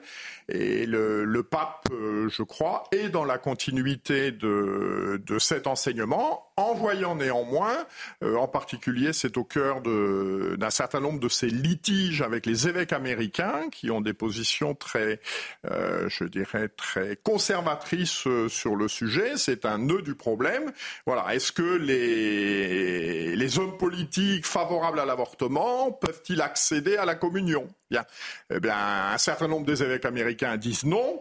Le Saint-Père est beaucoup plus accommodant sur le sujet. Euh, un mot, euh, Blandine Cellini-Pont Alors, oui, si, si, vous me permettez, avant, avant de... Pas trop long, parce qu'on n'a plus que cinq minutes.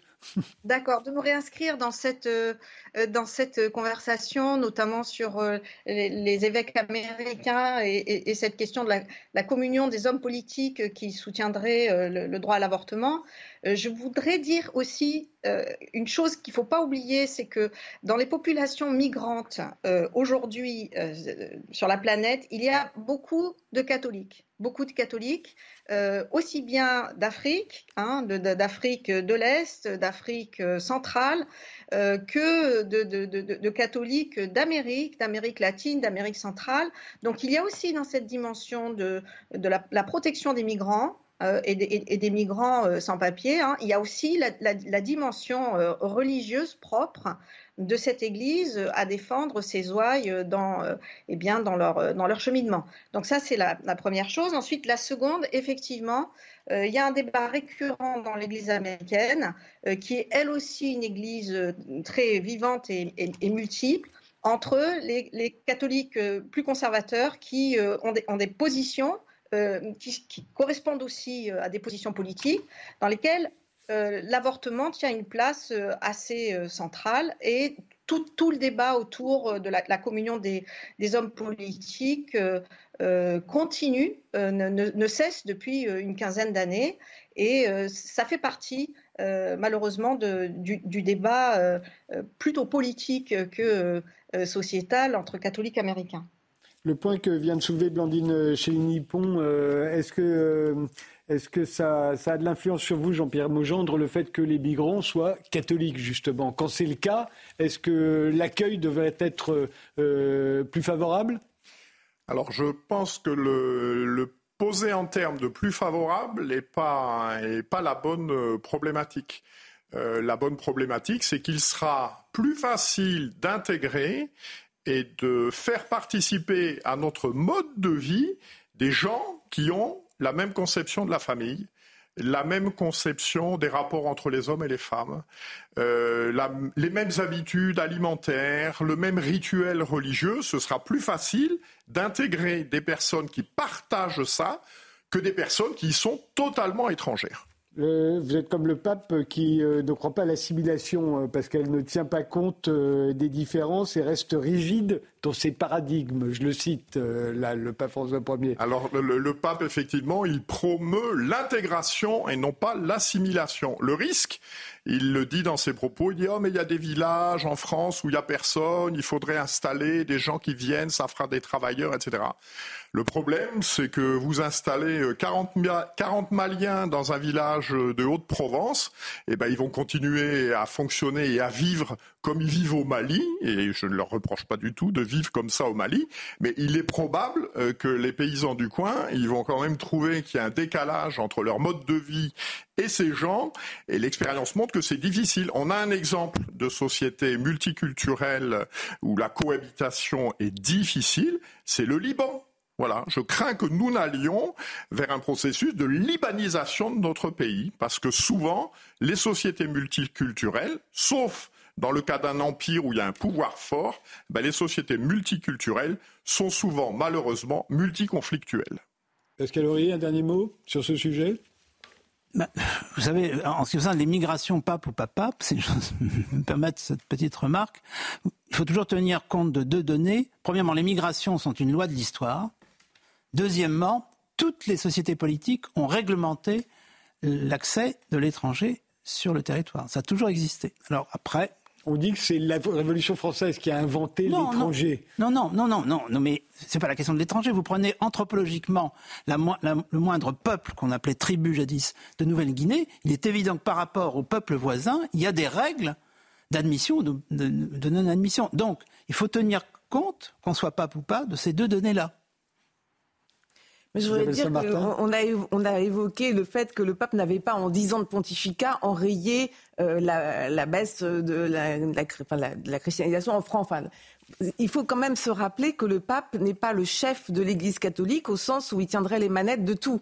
Euh, la, la, question de, de, la, de la progression ou pas du nombre de chrétiens euh, en France ou dans le monde, de la sécularisation particulière de la société française, c'est pas uniquement, loin de là, euh, dans les pouvoirs du pape, quel qu'il soit. Donc, euh, il faut... Surtout qu'il vient pas en plus. voilà, donc euh, il y, a, y, a bien d'autres questions qui intéressent le catholicisme français et qui vont être débattues au synode, avec ou pas des chances d'aboutir autour de, de la place des femmes dans l'Église, de la, la question de l'ordination des hommes mariés, de la synodalité. Il y a beaucoup d'autres débats que les questions de migration et beaucoup de débats sur lesquels, quelles que soient les décisions prises, il n'est pas sûr que le résultat soit immédiatement tangible dans ce qui se passe dans l'adhésion, la progression de, euh, du, catholicisme, la, position par rapport aux évangéliques ou aux autres églises protestantes. Euh, là, ce sont des questions beaucoup plus locales. Je crois qu'il y a un dynamisme local euh, à étudier avec les bénévoles notamment qui sont majoritairement des femmes et pour laquelle la question de la place des femmes dans l'Église devrait être vraiment une question cruciale.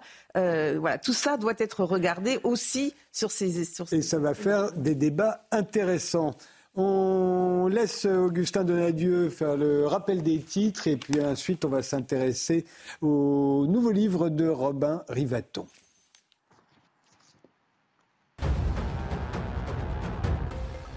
Emmanuel Macron veut demander aux raffineurs de renoncer à leur marge et de vendre le carburant à prix coûtant. Le président a également annoncé l'arrivée prochaine d'une nouvelle aide de 100 euros par voiture et par an à destination des travailleurs et des plus modestes. Concernant le prix de l'alimentaire, le président veut un accord sur la modération des marges avec les 60 plus grands industriels de l'agroalimentaire.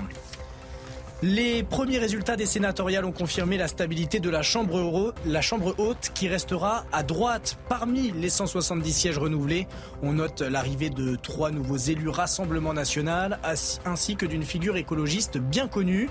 Yannick Jadot, l'ancien candidat à la présidentielle, entre au palais du Luxembourg en devenant sénateur de Paris. En revanche, revers pour la majorité présidentielle, la secrétaire d'État Sonia Baquès a été battue en Nouvelle-Calédonie. Et Gabriel Attal se rendra dès demain matin au rectorat de Versailles pour faire le point avec le nouveau recteur nommé mi-juillet. Un déplacement qui fait suite aux lettres polémiques envoyées par l'Académie à des parents d'élèves harcelés. En début de semaine, le ministre de l'Éducation nationale a lancé un audit sur la gestion des cas de harcèlement et les premières remontées indiquent que d'autres courriers de ce type ont été envoyés à plusieurs familles.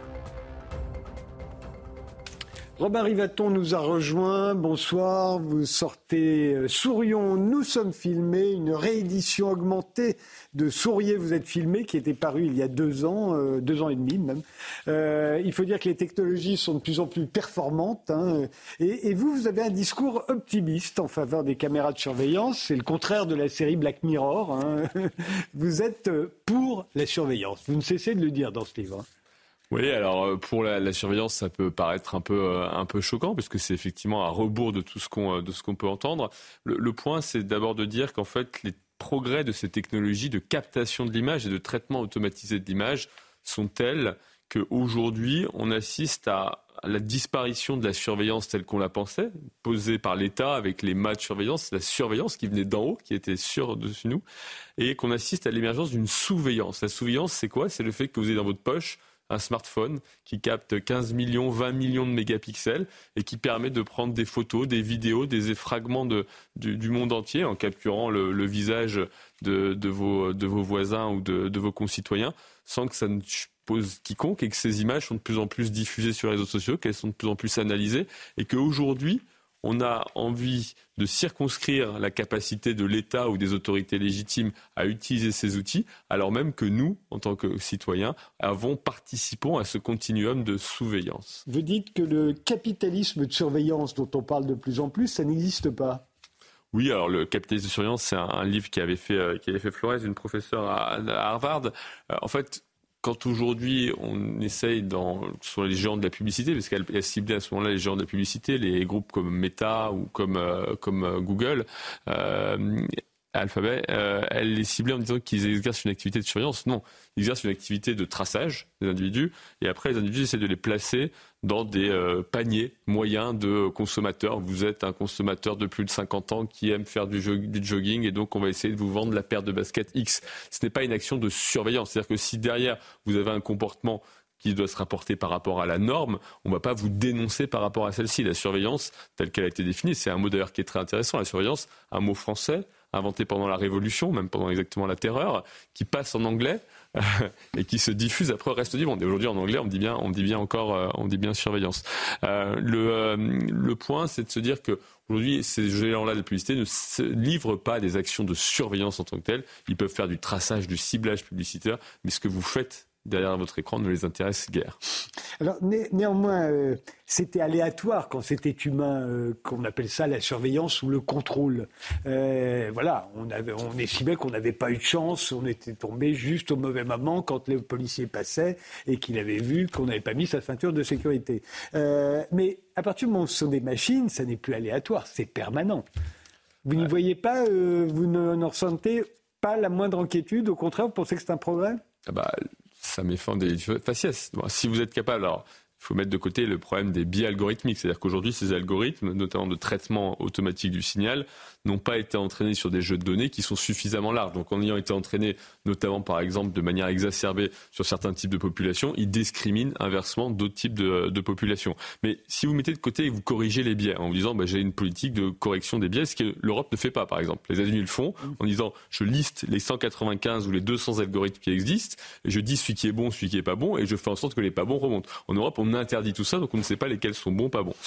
Passons. Euh, le, le, le, point, c'est de se dire, une fois qu'on corrige ces biais, vous avez une caméra qui, par un traitement automatisé, ne fait plus de délit de faciès.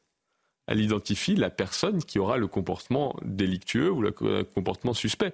Mais elle ne s'arrêtera plus à savoir si telle personne, parce que je pense qu'elle pourrait avoir un, un, une attitude, un, un regard ou, ou un look qui pourrait la, la, rendre plus suspecte à mes yeux. Donc elle banalise cette, euh, ce, ce sujet-là. Et c'est la même chose aujourd'hui que vous pourriez avoir avec euh, la, les caméras qui ont, qui ont envahi, hein, la vidéosurveillance automatisée a, a envahi la, la, lutte contre les infractions routières. Hein. C'est là où on les a vus se, se, diffuser de manière massive ces dernières années. Ben là aussi, vous avez quelque chose qui, quelque part, remet tout le monde sur un pied d'égalité. Euh, vous dites également dans votre livre que, que l'État va perdre le monopole de la surveillance. Hein. Les entreprises peuvent surveiller, euh, et je ne parle pas là du capitalisme de surveillance, mais euh, les ONG peuvent surveiller, les individus peuvent surveiller, les manifestants aujourd'hui filment les policiers. et bientôt, eux-mêmes les filment. Et bientôt, on filmera tout le monde avec ses lunettes connectées. Mais le, le, monde est devenu très transparent et euh, une des, des, augmentations, des enrichissements de cette, de cette deuxième édition, c'est par rapport à la guerre en Ukraine. Guerre assez incroyable, on l'a beaucoup appelée la guerre TikTok. Euh, c'est une guerre où on a vu les mouvements de troupes avant l'invasion en direct, parce que les gens ont accès aujourd'hui à des caméras, à des caméras satellitaires à des prix qui sont ridicules si ce n'est si ce n'est gratuit. On voit aujourd'hui, aussi. on voit les drones évidemment. On a les caméras portatives ou les, les, les, les caméras mobiles qui sont portées par les casques et dont on assiste à des à des moments dont on se demande si malheureusement est dans la réalité ou dans la fiction, avec euh, nettoyage de tranchées fait par un soldat qui est en caméra subjective. Euh, et donc on voit bien qu'aujourd'hui, le monde, et quand la Russie veut euh, cacher des défaites, on voit bien que quelque part, vous avez ce qu'on appelle l'intelligence opérationnelle, donc tous ces gens qui sont sur Internet et qui, à partir d'images publiques, hein, ils ne sont pas sur site, ils sont euh, à 10 000 km de, de, ce site, mais ils le font depuis chez eux, réussissent à montrer ce qui s'est passé. Donc on voit bien que le monde est devenu plus transparent que jamais, que cette capacité à utiliser ces outils et dans une stratégie aussi de ce que j'appelle de désinstitutionnalisation, c'est-à-dire que c'est le, le, peuple qui se réarme contre des gens qui fournissent fournissaient autrefois un discours légitime par nature, et donc c'est le citoyen qui va filmer euh, les violences policières ou les, policiers dans une manifestation. Euh, euh, et, inversement, vous avez l'État qui doit, devrait pouvoir être capable de démontrer sa propre vérité. Alors il y a des pays qui sont allés très loin. Le Royaume-Uni, par exemple, euh, tentative de caméra subjective sur les policiers sur les médecins dans les hôpitaux, sur les enseignants dans les classes, sur les surveillants pénitentiaires, et, on peut faire toute la liste. De toute façon, dès que vous êtes dans un moment où l'institution est faible dans sa capacité à produire du, réel ou du vrai, eh ben, quelque part, elle est obligée de se servir des mêmes outils que les gens qui vont, qui vont lui être opposés, qui est la captation de ces images. Et de ces images qu'on appelle en point de vue multiple, parce qu'on sait qu'aujourd'hui les images sont fragiles, elles peuvent être manipulées, elles peuvent être truquées. Mais quand vous avez deux fois ou trois fois la même, euh, la même image prise, sous trois angles différents, là, vous commencez à, la manipulation devient quelque chose qui est relativement euh, complexe. Et donc c'est là où on se dit qu'il y a une part de vérité qui serait celle du public. Pascal Horry, euh, toutes ces caméras, je pense à la guerre en Ukraine à laquelle fait allusion Robin Ribaton, c'est le rêve de l'historien ou c'est le cauchemar de l'écrivain, de l'historien? Oh, je ne pense pas que ce soit le rêve de, l'historien d'avoir à ce point une documentation qui va l'écraser, lui, pauvre individu, etc. Non, mais je suis assez convaincu par ce qui vient d'être dit par Robin Rivaton. Ça m'avait frappé quand ceux qui dénonçaient les, violences policières ou les violences sexistes utilisaient, quand ça leur servait, euh, telle ou telle captation par une caméra. Donc, bien entendu, comme d'habitude, ça rejoint le débat tout à l'heure sur l'information, quelle est la nature du régime politique? Est-ce qu'effectivement, un régime autoritaire totalitaire, on voit très bien à quoi il va, il va utiliser ça. Mais oui, dans bah, une... vous avez expliqué que la France était une démocratie autoritaire. Donc... Oui, mais bien, mais elle, elle, aura toujours un sérieux retard, à mon avis, sur les pays de vraie tradition libérale. C'est le point de votre livre. Vous dites qu'au fond, toute cette surveillance, c'est un facteur d'efficacité pour l'État. Bah, en tout cas, aujourd'hui, c'est un facteur de non-efficacité ou d'inefficacité. C'est-à-dire qu'il n'est pas en capacité de produire sa version du réel. Il est challengé de plus en plus sur, euh, sur celle-ci. Et on l'a vu récemment avec les, émeutes de l'été, euh, de l'été qui s'est, euh, qui s'est écoulé. Absence de caméra subjective sur le, policier, le motard incriminé, pour des raisons absolument qui, mauvaise qualité de l'appel d'offres pour les vidéos, les vidéos piétons, ce qui est pas assez euh, délirant, euh, délirant aujourd'hui, euh, et donc à, à raconter sa vérité, son histoire. Donc aujourd'hui, c'est un problème de légitimité dans un premier temps, et après, ça peut être effectivement un problème d'efficacité, parce que ces technologies-là, aujourd'hui, ont des véritables atouts. Et si je sors juste du sujet sécuritaire, qui est souvent l'usage qu'on en fait le principal, mais aujourd'hui, expérimentation de la reconnaissance faciale au carnaval de Nice en 2019, reconnaissance faciale sur les enfants qui ont été perdus de leurs parents et sur des personnes euh, âgées, isolées, qui malheureusement, on le sait, peuvent avoir des, des, euh, des risques de fuite euh, liés à des maladies neurodégénératives. Et donc on voit bien que, au-delà même du sujet strictement sécuritaire, il y a des cas d'usage pour l'État au sens très très large, pour la puissance publique, qui sont des cas d'usage qui peuvent être utiles et qui peuvent lui redonner du, de, du sens par rapport aux citoyens. Vous dites aussi que si on avait adopté plus tôt les technologies de surveillance, on n'aurait pas vu nos libertés supprimées euh, en 2020 euh, pendant la pandémie de Covid. Bah, comme on n'a pas cet outil technologique, effectivement, bah, on a fait ce qu'on pouvait faire, c'est-à-dire tout le monde logeait à la même, à la même enseigne. tout le monde enfermé. Tout le monde enfermé, ce qui était quand même la, plus grande des menaces à nos, libertés. Alors qu'on aurait pu, effectivement, alors euh, c'est facile à dire rétrospectivement, mais il est certain qu'un meilleur appareillage de, autour de, ces technologies pourrait être de nature à mieux, à mieux réarmer l'État. Euh, mais si nos, données de santé sont, par exemple, intégrées, vous soulevez cette question à un moment dans votre livre, si nos données de santé sont intégrées dans une puce dans notre passeport, euh, on peut imaginer que ça va quand même être très difficile ensuite pour circuler. Euh, je ne sais pas moi, si on a le sida euh, ou si on a une grippe, de prendre l'avion ou d'aller en boîte de nuit. Mais on, est encore très loin de, de, de ça et je pense qu'effectivement. Vous dites qu'il faut être optimiste sur la surveillance, donc soyez optimiste jusqu'au bout. Ce que j'ai voulu montrer, c'est que on a quand même une grosse confusion entre les technologies de la surveillance dans leur ensemble, entre ce qui va être vraiment de l'analyse et du traitement automatisé de l'image et ce qui va être, qui va rejoindre les données personnelles à, un moment. Et c'est vrai que parfois on, agglomère un peu tout ça, notamment avec euh, la, dystopie à la chinoise, hein, qui est de dire grosso modo, vous traversez hors des passages cloutés à, Shenzhen et vous perdez des points sur votre permis à points, ce qui fait que vous devenez un, citoyen de seconde zone.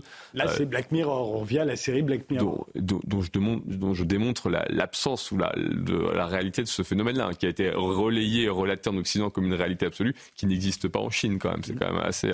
Ah, donc on voit bien qu'on joue à se faire peur sur ces technologies-là et que derrière, bah, c'est un État qui est moins efficace, encore une fois, moins bien armé que les citoyens, moins bien armé que les, les entreprises en, en, la matière, qui elles utilisent, utilisent la reconnaissance faciale, par exemple, sans aucun problème. Vous déverrouillez votre euh, téléphone depuis 2015, donc depuis presque 10 ans, Apple déverrouille ses téléphones avec reconnaissance biométrique sans qu'il y ait grand monde qui a à s'en plaindre pour l'instant. La reconnaissance faciale, ça va améliorer euh, les drones et les assassinats ciblés. Oui, tout à fait. Mais ça fait partie des, choses que je que j'explore aussi dans, dans, le livre, en, montrant que ces, technologies-là font partie de, de, de la transparence du, euh, du monde qui, euh, qui va arriver et qu'elles modifie radicalement l'art de la guerre, si on peut, euh, si on peut dire, euh, dire cela, avec aujourd'hui des, euh, ces, drones ou ces objets inanimés qui vont aller sur le champ de bataille ou sur, pour commettre un assassinat, vont être des objets qui vont être équipés de senseurs, et ces senseurs sont essentiellement des senseurs visuels, donc des caméras, qui sont capables d'analyser leur environnement. Mais euh, néanmoins, euh, la transparence, euh, on voit bien ce, que ça, à quoi ça peut, nous mener. Si on n'a pas payé ses contraventions, si on n'a pas payé ses impôts, la reconnaissance faciale peut effectivement nous arrêter à tout moment. ce qui se passe normalement quand vous allez prendre l'avion pour, pour un pays étranger, là, tout à coup, on vous arrête, on vous dit, monsieur, il y a un petit problème. vous n'avez pas fait ceci, vous n'avez pas fait cela, ça vous est arrivé, moi, ça m'est arrivé. je me dis, je voudrais pas que ça m'arrive tout le temps. vous voyez? Mais bien sûr, mais ce que, ce que vous et là c'est encore une fois, c'est par rapport à l'État et personnellement, je me sens beaucoup plus en confiance d'abandonner cette liberté presque à, l'État en me disant que s'il va aller chercher un mandat d'arrêt, par exemple, c'est pour une bonne raison. Mais à l'inverse. C'est pour une bonne raison, mais pas parce qu'on n'a pas payé ses contraventions. Mais on a le sujet de la surveillance. Aujourd'hui, vous êtes un enseignant dont vous savez que vous avez le risque d'être filmé en permanence dans votre cours, de manière directe ou indirecte. Quelle liberté de propos pouvez-vous avoir? Elle est évidemment restreinte. Vous vous réfrénez forcément par rapport à, aux, plus, aux affaires récemment passées. Donc vous voyez bien que dans ce monde dans lequel on vit, le sujet n'est pas l'État, oui, l'État peut filmer et faire en sorte que lorsque vous passez une frontière. Il n'y a, pas que l'État d'ailleurs qui est menaçant dans ces cas-là, vous l'avez dit, tous les individus sont menaçants. Ils vont vous reprocher de ne pas avoir payé vos contraventions, de ne pas avoir payé vos impôts, de ne pas être allé voter, euh, d'avoir été souvent en retard à votre travail ou absent. Euh, les gens sur les réseaux sociaux se jettent ce genre de choses à la figure. Exactement. Euh, et aujourd'hui, c'est que sur les réseaux sociaux avec du texte Demain, il faut imaginer que ça va être avec de l'image. Et c'est ça qui est quand même une révolution, à mon avis, extrêmement transformante dans ce qui va se passer. Parce qu'on pas forcément souhaitable. Ah, mais je ne dis pas du tout que c'est souhaitable. Et encore une fois, mon propos n'est pas de dire que c'est souhaitable. C'est-à-dire que de dire que dans cette révolution qui s'annonce, désarmer l'État alors même que les individus seront mieux armés que lui, c'est une stratégie qui me paraît absolument lunaire et, de, et, peu, et peu efficace. Est-ce qu'on peut avancer une hypothèse religieuse derrière tout ça? Je trouve que les racines protestantes de cette perspective sautent aux yeux par rapport euh, au catholicisme. Parce qu'il refuse les images. Ah non, non, non, c'est que vous avez de merveilleux films qui montrent bien que l'autosurveillance par des, par des fidèles évidemment pieux est, une forme de totalitarisme euh, tout à fait. Le, le, ruban blanc euh, pour ça. Jean-Pierre Maugendre. un peu sur ces, sur ces questions religieuses qui rejoint ce que vous disiez. Le drame, me semble-t-il, c'est qu'on on est déjà, par Internet, mais a fortiori avec ce que vous avez dit, dans une société où il n'y a plus ni oubli ni pardon. Et ça, je trouve que c'est vraiment euh, intellectuellement euh, vraiment un changement de paradigme dans les sociétés chrétiennes. L'oubli et le pardon, ça faisait partie de la vie. Quand on faisait la, euh, la paix avec euh, quelqu'un, une puissance, un voisin avec qui on s'était battu, eh ben dans la société chrétienne, un des premiers actes, c'est on oublie tout ce qui s'est passé, on remet les compteurs à zéro. Et puis le pardon, ben, ça fait partie du christianisme. Aujourd'hui, avec ces systèmes, il n'y a plus ni oubli ni pardon. Isabelle Saint-Martin non, je ne crois pas qu'on puisse dire qu'il n'y a ni oubli ni pardon. C'est, enfin, moi, je parce qu'il restera toujours une trace. Robert Oui, non, mais c'est sûr qu'on ajoute des traces numériques, et encore une fois, qui étaient des traces essentiellement textuelles il y a quelques temps par les réseaux sociaux. Il faut vraiment se projeter dans ce monde où on va laisser une trace qui, que nos esprits vont, comment dire, euh, trouve beaucoup plus séduisante. C'est-à-dire que l'image pour l'esprit, l'esprit humain est beaucoup plus puissante que, que le texte. Et c'est bien ce, dont on, se plaint à, longueur de, journée en disant la, la, violence des images et autres. Mais là, on est à un moment où on va faire exploser vraiment la captation de, ces images. j'explique un petit peu ce que va être la, la révolution des lunettes connectées dans, dans le livre. Euh, beaucoup des grands groupes qui aujourd'hui nous vendent le smartphone anticipent sans doute les lunettes connectées comme la suite du smartphone, l'héritier. Donc vous aurez un appareil qui va se muer en un appareil de captation en permanence de, du, monde. Oui, enfin, ça peut être aussi son échec, parce que personne n'aura envie d'être filmé en permanence. Ça a été d'ailleurs l'échec de la première tentative de sortir des lunettes. Je pense pas, euh, parce qu'en fait, la, la, réalité dans ces cas-là, c'est le pouvoir de la minorité. C'est-à-dire que vous allez avoir une minorité très faible qui va commencer à les avoir, et dans ce cas-là, c'est comme les armes à feu. C'est la dissuasion mutuelle. C'est-à-dire que vous ne voulez pas avoir une arme à feu, mais si la personne en face de vous a une arme à feu, vous vous dites pourquoi pas. Vous voulez pas avoir un SUV qui fait 10 tonnes, mais si la personne en face de vous, elle a un SUV qui fait 10 tonnes, vous vous dites c'est peut-être mieux d'avoir un SUV qui fait 10 tonnes. Et donc au final, même si c'est qu'une minorité qui fait un effet boule de neige, à la fin, vous avez vraiment quelque chose de puissant qui peut se passer dans la société. Pourquoi vous seriez le seul à ne pas pouvoir enregistrer les souvenirs si ce sont des souvenirs positifs, ou à ne pas pouvoir montrer que vous avez vu. Regardez ce qui se passe avec les caméras cyclistes aujourd'hui. Vous avez énormément de cyclistes qui ont des caméras subjectives. Pourquoi? Parce qu'ils sont peu en sécurité sur la route, et donc ils se disent si jamais il m'arrive quelque chose, je vais avoir ma version des, des faits. C'est pas c'est pas des gens qui sont des voyeurs ou des voyeuristes euh, par par nature, mais c'est quelque chose qui et donc qu'est-ce qui se passe? Les automobilistes se dotent d'une caméra en retour, et donc vous avez un phénomène, une boucle de rétroaction très puissante qui fait que même avec une petite minorité sont des outils qui vont se déployer.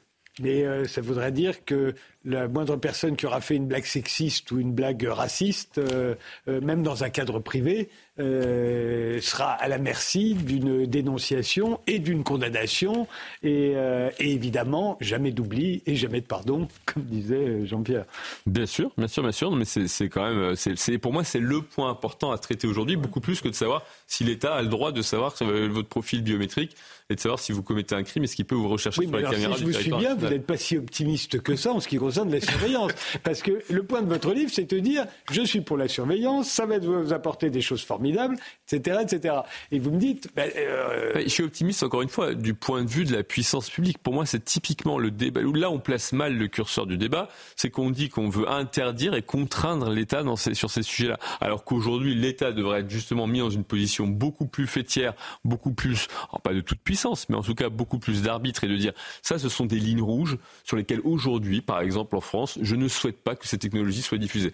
Mais l'État, dans cette position complètement rabougrie, euh, impuissante, impotente qui est la sienne, qu'est-ce que vous voulez qu'il ait cette capacité à dire j'interdis telle ou telle technologie? Euh, Je reviens sur mes algorithmes et les biais, les biais euh, des algorithmes. Aujourd'hui, ces algorithmes ne sont pas testés. Vous n'avez aucun organisme de certification en Europe qui prend les algorithmes des caméras et qui les teste. Aux États-Unis, ils le font et ils disent bah, celui-ci n'est pas bon. Et donc, au moins, vous vous améliorez. Hmm. On pourrait dire la même chose des drogues. Oui, le fait d'avoir prohibé les drogues fait qu'on ne peut pas faire de prévention, par Exactement. Euh, Pascal Horry en tous les cas, moi, ce qui m'a toujours frappé, c'est que les hypothèses de transparence étaient la forme la plus subtile du totalitarisme. voilà. Oui, oui, ah oui, une société complètement transparente elle-même, c'est le rêve totalitaire absolu.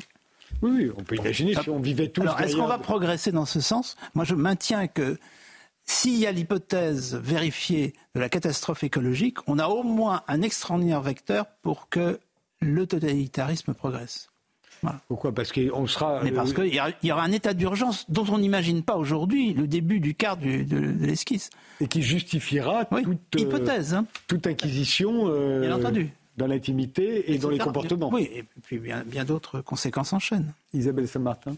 submergé par toutes ces mauvaises nouvelles, je, crois. Non, le, seul espoir, c'est qu'on soit submergé par toutes ces informations et toutes ces images, qu'on ne puisse plus traiter euh, toutes ces données. Mais vous allez me dire que l'intelligence artificielle les traitera euh, si vite qu'on pourra quand même toujours retrouver euh, l'acte délictueux qu'il faudra opposer. Oui. Comment est-ce qu'on rembobinera tous les films qu'on aura accumulés dans nos lunettes connectées? Ça aussi, c'était dans Black Mirror. Aujourd'hui, l'intelligence artificielle est capable de vous extraire sur 24 heures les, les 4 ou 5 minutes les plus intéressantes qui se sont passées. Parce que quand on filme en permanence. Croit-elle? Mais dans ah. mois, ce sera peut-être une autre minute qu'il aura fallu conserver. Ah, peut-être. Mais euh, aujourd'hui, effectivement, on ne pourra pas stocker toutes ces images, c'est des, j'en parle un petit peu, c'est des ordres de grandeur qui sont absolument terrifiants, mais on ne pourra pas stocker de ces images. Et donc justement, l'idée, c'est de se dire, est-ce que ces algorithmes peuvent extraire les, les, informations les plus importantes? C'est ce déjà ce qui se passe dans les caméras de vidéosurveillance. Vous ne pouvez pas capturer tout ce qui se passe, mmh. donc on va pardon, isoler les moments les plus critiques où vous allez avoir un rassemblement de foule, où vous allez avoir un individu qui court, fera des choses de ce type-là. Pense qu'il y a quelqu'un à nous écouter qui serait absolument horrifié parce que il a décrit la société moderne comme ce décalage entre un progrès technique euh, qui ne cesse d'avancer et puis l'homme qui n'arrive pas à suivre. C'est Bernanos Hmm. Bernanos dans La France contre les robots, voilà, il était déjà complètement euh, euh, traumatisé par euh, les progrès techniques des années 50. Je pense qu'en vous hmm. écoutant, il serait au bord du suicide. Avec la, Je penserais plutôt à Orwell, hein, quand même. Ah Orwell, évidemment. Mais avec la nuance que Bernanos, il voyait le, le, jeu de puissance supérieure. Là, aujourd'hui, ce qui est très puissant, c'est que l'aiguillon, quand même, de ce progrès technologique et du fait, c'est tout le monde. C'est toutes les strates de la société. Ah, on est dans l'immanence. Ouais, mais il n'y a pas du tout, il a pas du tout une puissance supérieure qui essaye d'imposer ou des élites qui essayent de jouer avec ça, ou le patronat qui essaye d'imposer les robots dans les usines. Aujourd'hui, c'est le souhait intime d'une majorité de la population. C'est ça qui est terrible, c'est que comment vous voulez restreindre une force aussi puissante que celle-ci? Ils adorent la main qui les tient enchaînés. Eh bien, ce sera le mot de la fin. Je vous remercie euh, tous les quatre d'avoir participé à cette émission. Je remercie aussi tous ceux qui, qui étaient là auparavant, notamment Blandine chez les Nippons. J'ai pas eu le temps de lui, lui dire au revoir. Euh, merci de nous avoir suivis et rendez-vous au prochain numéro, c'est-à-dire dimanche prochain à 22h. Bonne nuit.